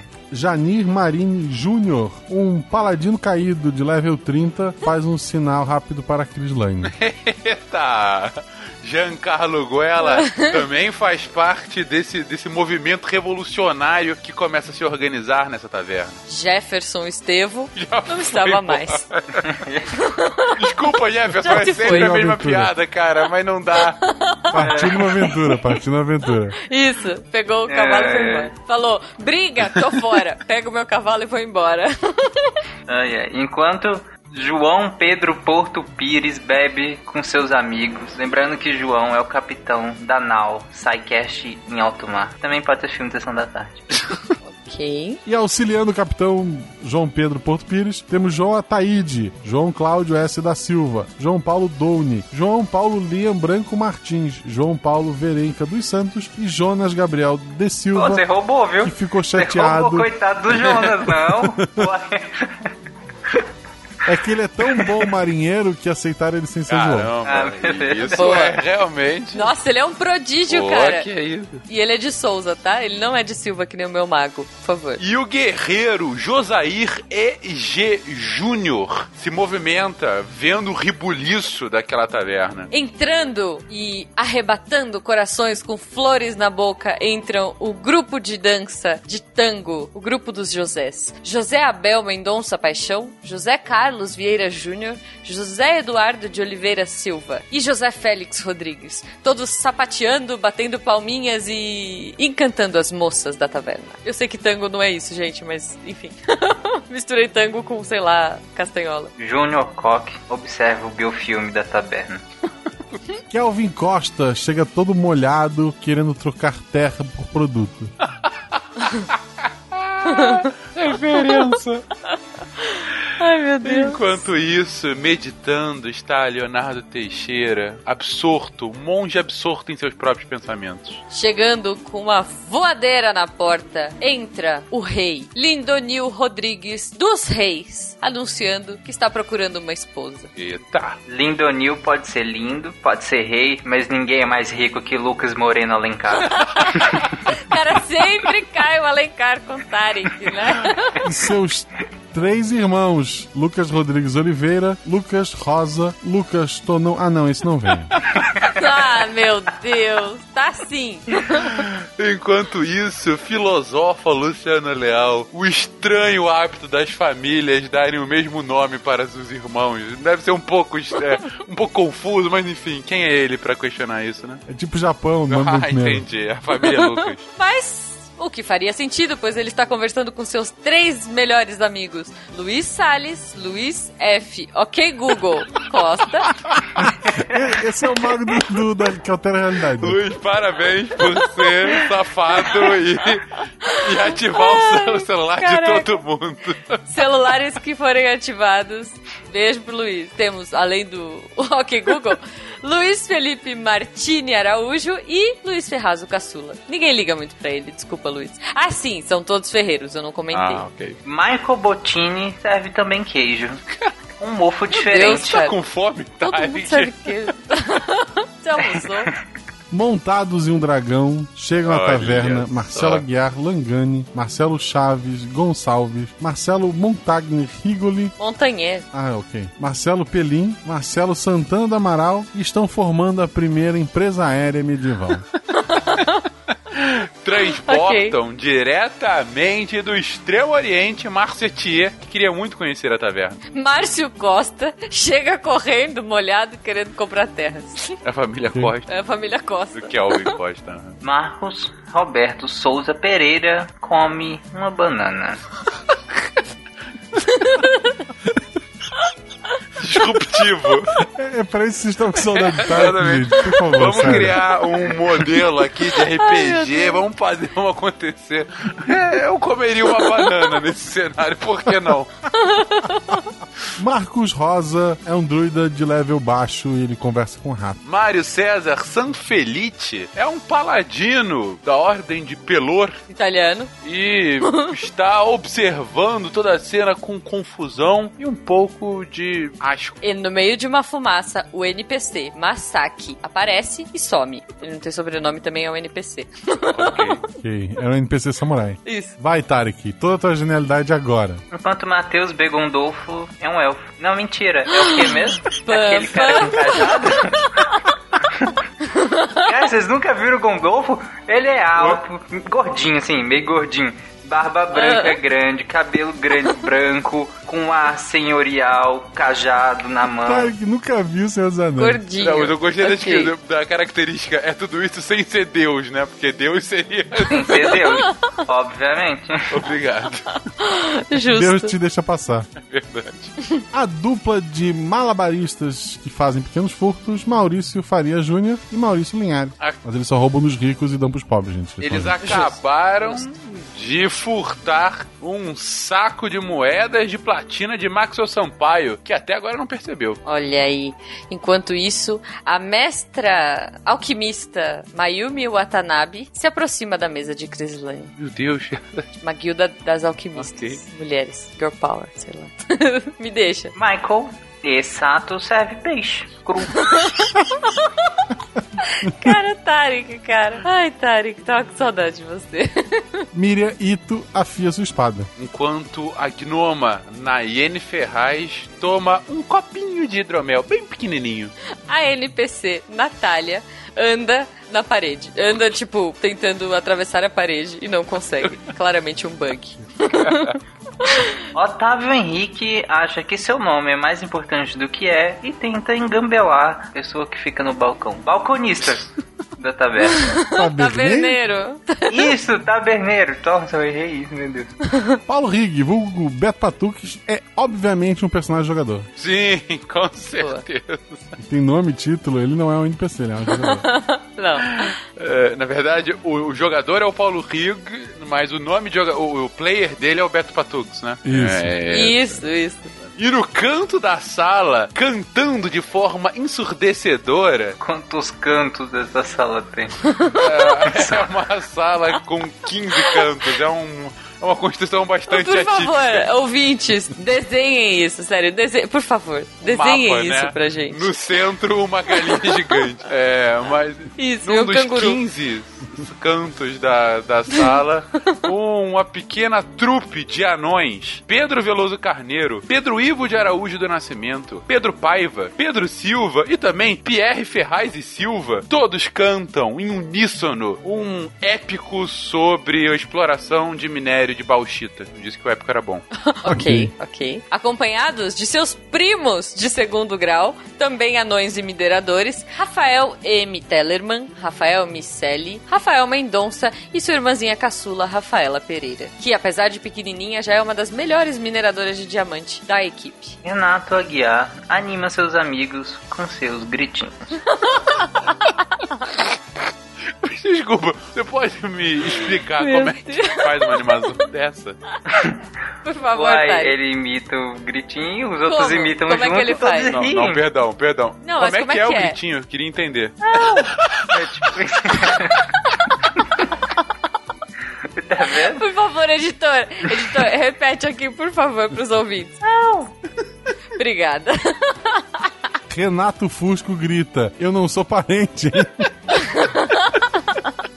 Coincidência só. O trio de meio orques, próximos aos anões, mas também em um dos outros 15 cantos da sala, o trio de meio orques, Ricardo de Souza Silva Pérez, Ricardo Gomes e Ricardo Tuma Guariento, eles se divertem num jogo de bebida. Quem é que vai ficar o último a cair ganha? E estão em polvorosa entre eles. Fazendo a mesma brincadeira, mas de ponta cabeça, os irmãos Orques, Rodrigo Ambrósio Fock, Rodrigo César Braga, Rodrigo do Couto Fonseca e Rodrigo Ribeiro tentam chamar a atenção das senhoritas da mesa ao lado. E vendo isso tudo, Rosber Neves Almeida Júnior lembra dos ensinamentos de seu pai sobre uma festa estranha.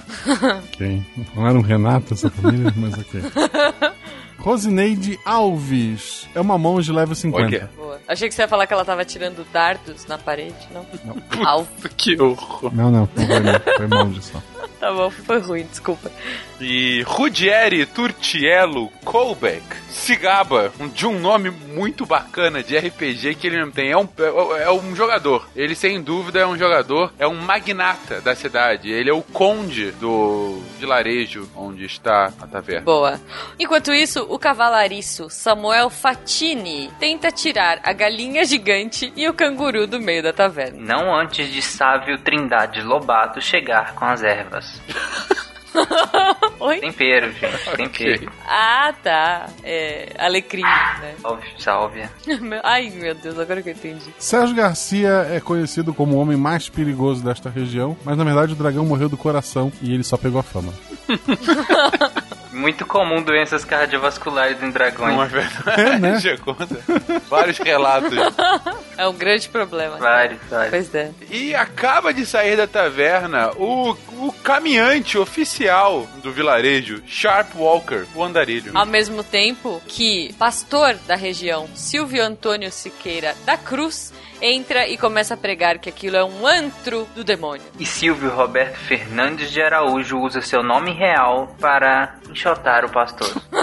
ok. Ao longe, se aproximando da taverna, três exércitos. Um liderado por Simval Freire, traz todos os orques e kobolds da região. O outro, Tamison Santos Reis, traz todos os mercenários sob seu comando para atacar a taverna. Olha e liderando Thaís. isso tudo, trazendo os mortos-vivos, temos Thaís Botia da Costa. E ela sorri. Genial. Olhando estupefato essa cena de uma das janelas das 15 pontas da taberna, Tiago Costa anuncia: eles estão chegando. Correndo e ensandecidos, seus irmãos gêmeos, Tiago Moura Witt, Tiago Oliveira da Mota Sampaio e Tiago Oliveira Martins Costa Luz, anunciam: é o fim do mundo, é o fim do mundo, acabou. Sim, mas Vinícius Gagno Lima tenta avisar seus amigos, mas não consegue. Walter Wachek Neto procura seu avô, ele vai fugir. Ao mesmo tempo, Verta Kulin se resigna e apenas abre mais uma cerveja. É um bárbaro, vocês sabem, né? Verta. É, ele é Verta bárbaro de nível sim. 17, mas ele há muito não se aventura mais, apenas quando ele pega sua bicicleta. Medieval. Bicicleta medieval. Isso. No meio de uma fumaça, surge o ninja William Kudaka. Olha ao redor e fala: Ih, lugar errado. Puf, e some novamente. William, cavaleiro da Ordem das Alvoradas, pega sua espada. William Spengler lembra de uma lenda de um caminho secreto nos fundos da taverna e diz que todos deviam se dirigir pra lá. E assim, nesta cena bonita de fuga, deixe nos comentários se o exército do mal da Thaís chegou a tempo ou se eles conseguiram salvar todo mundo. Lembrando que essa taverna tem espiões infiltrados, em especial Olha. Chris Lane, que tá ali querendo saber o que o Malta está fazendo. Um abraço pra vocês, obrigado por fazerem parte desta família SciCast. E se você não faz parte da família SciCast, ficou até aqui legal, cara. Eu não sei. Mas é Obrigada. engraçado, né? Faça parte pra gente te zoar Você também. poderia estar nessa história, só digo isso. Isso. Exato. Isso. Faça parte dessa história você também. Se você tem um nome muito comum, coloca uma letra aleatória na frente, tipo A, Thiago, e daí tu vai pular lá pro início da lista e a gente não vai te agrupar em família. Fica a dica. Um abraço a É todos verdade. vocês. Ok, Google, tchau. Ok, Google. Tchau, gente. Até semana que vem. Aliás, desculpa, até mês que vem. Ou não. Ou Oi Siri. A gente tem que ser democrático, né, gente? Tchau, gente. Não é, e aí Siri, né? E aí Siri? E, o, e quem tem o Windows Phone, o som é.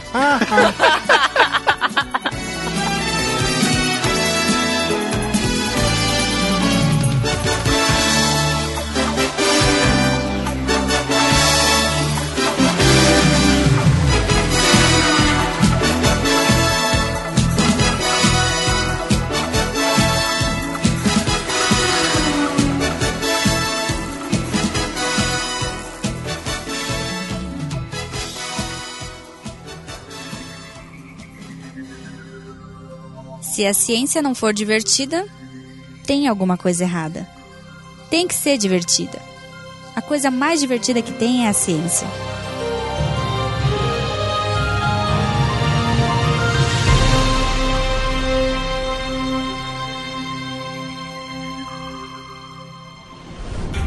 Este programa foi editado por Tapcast. Edições e Produções de Podcast.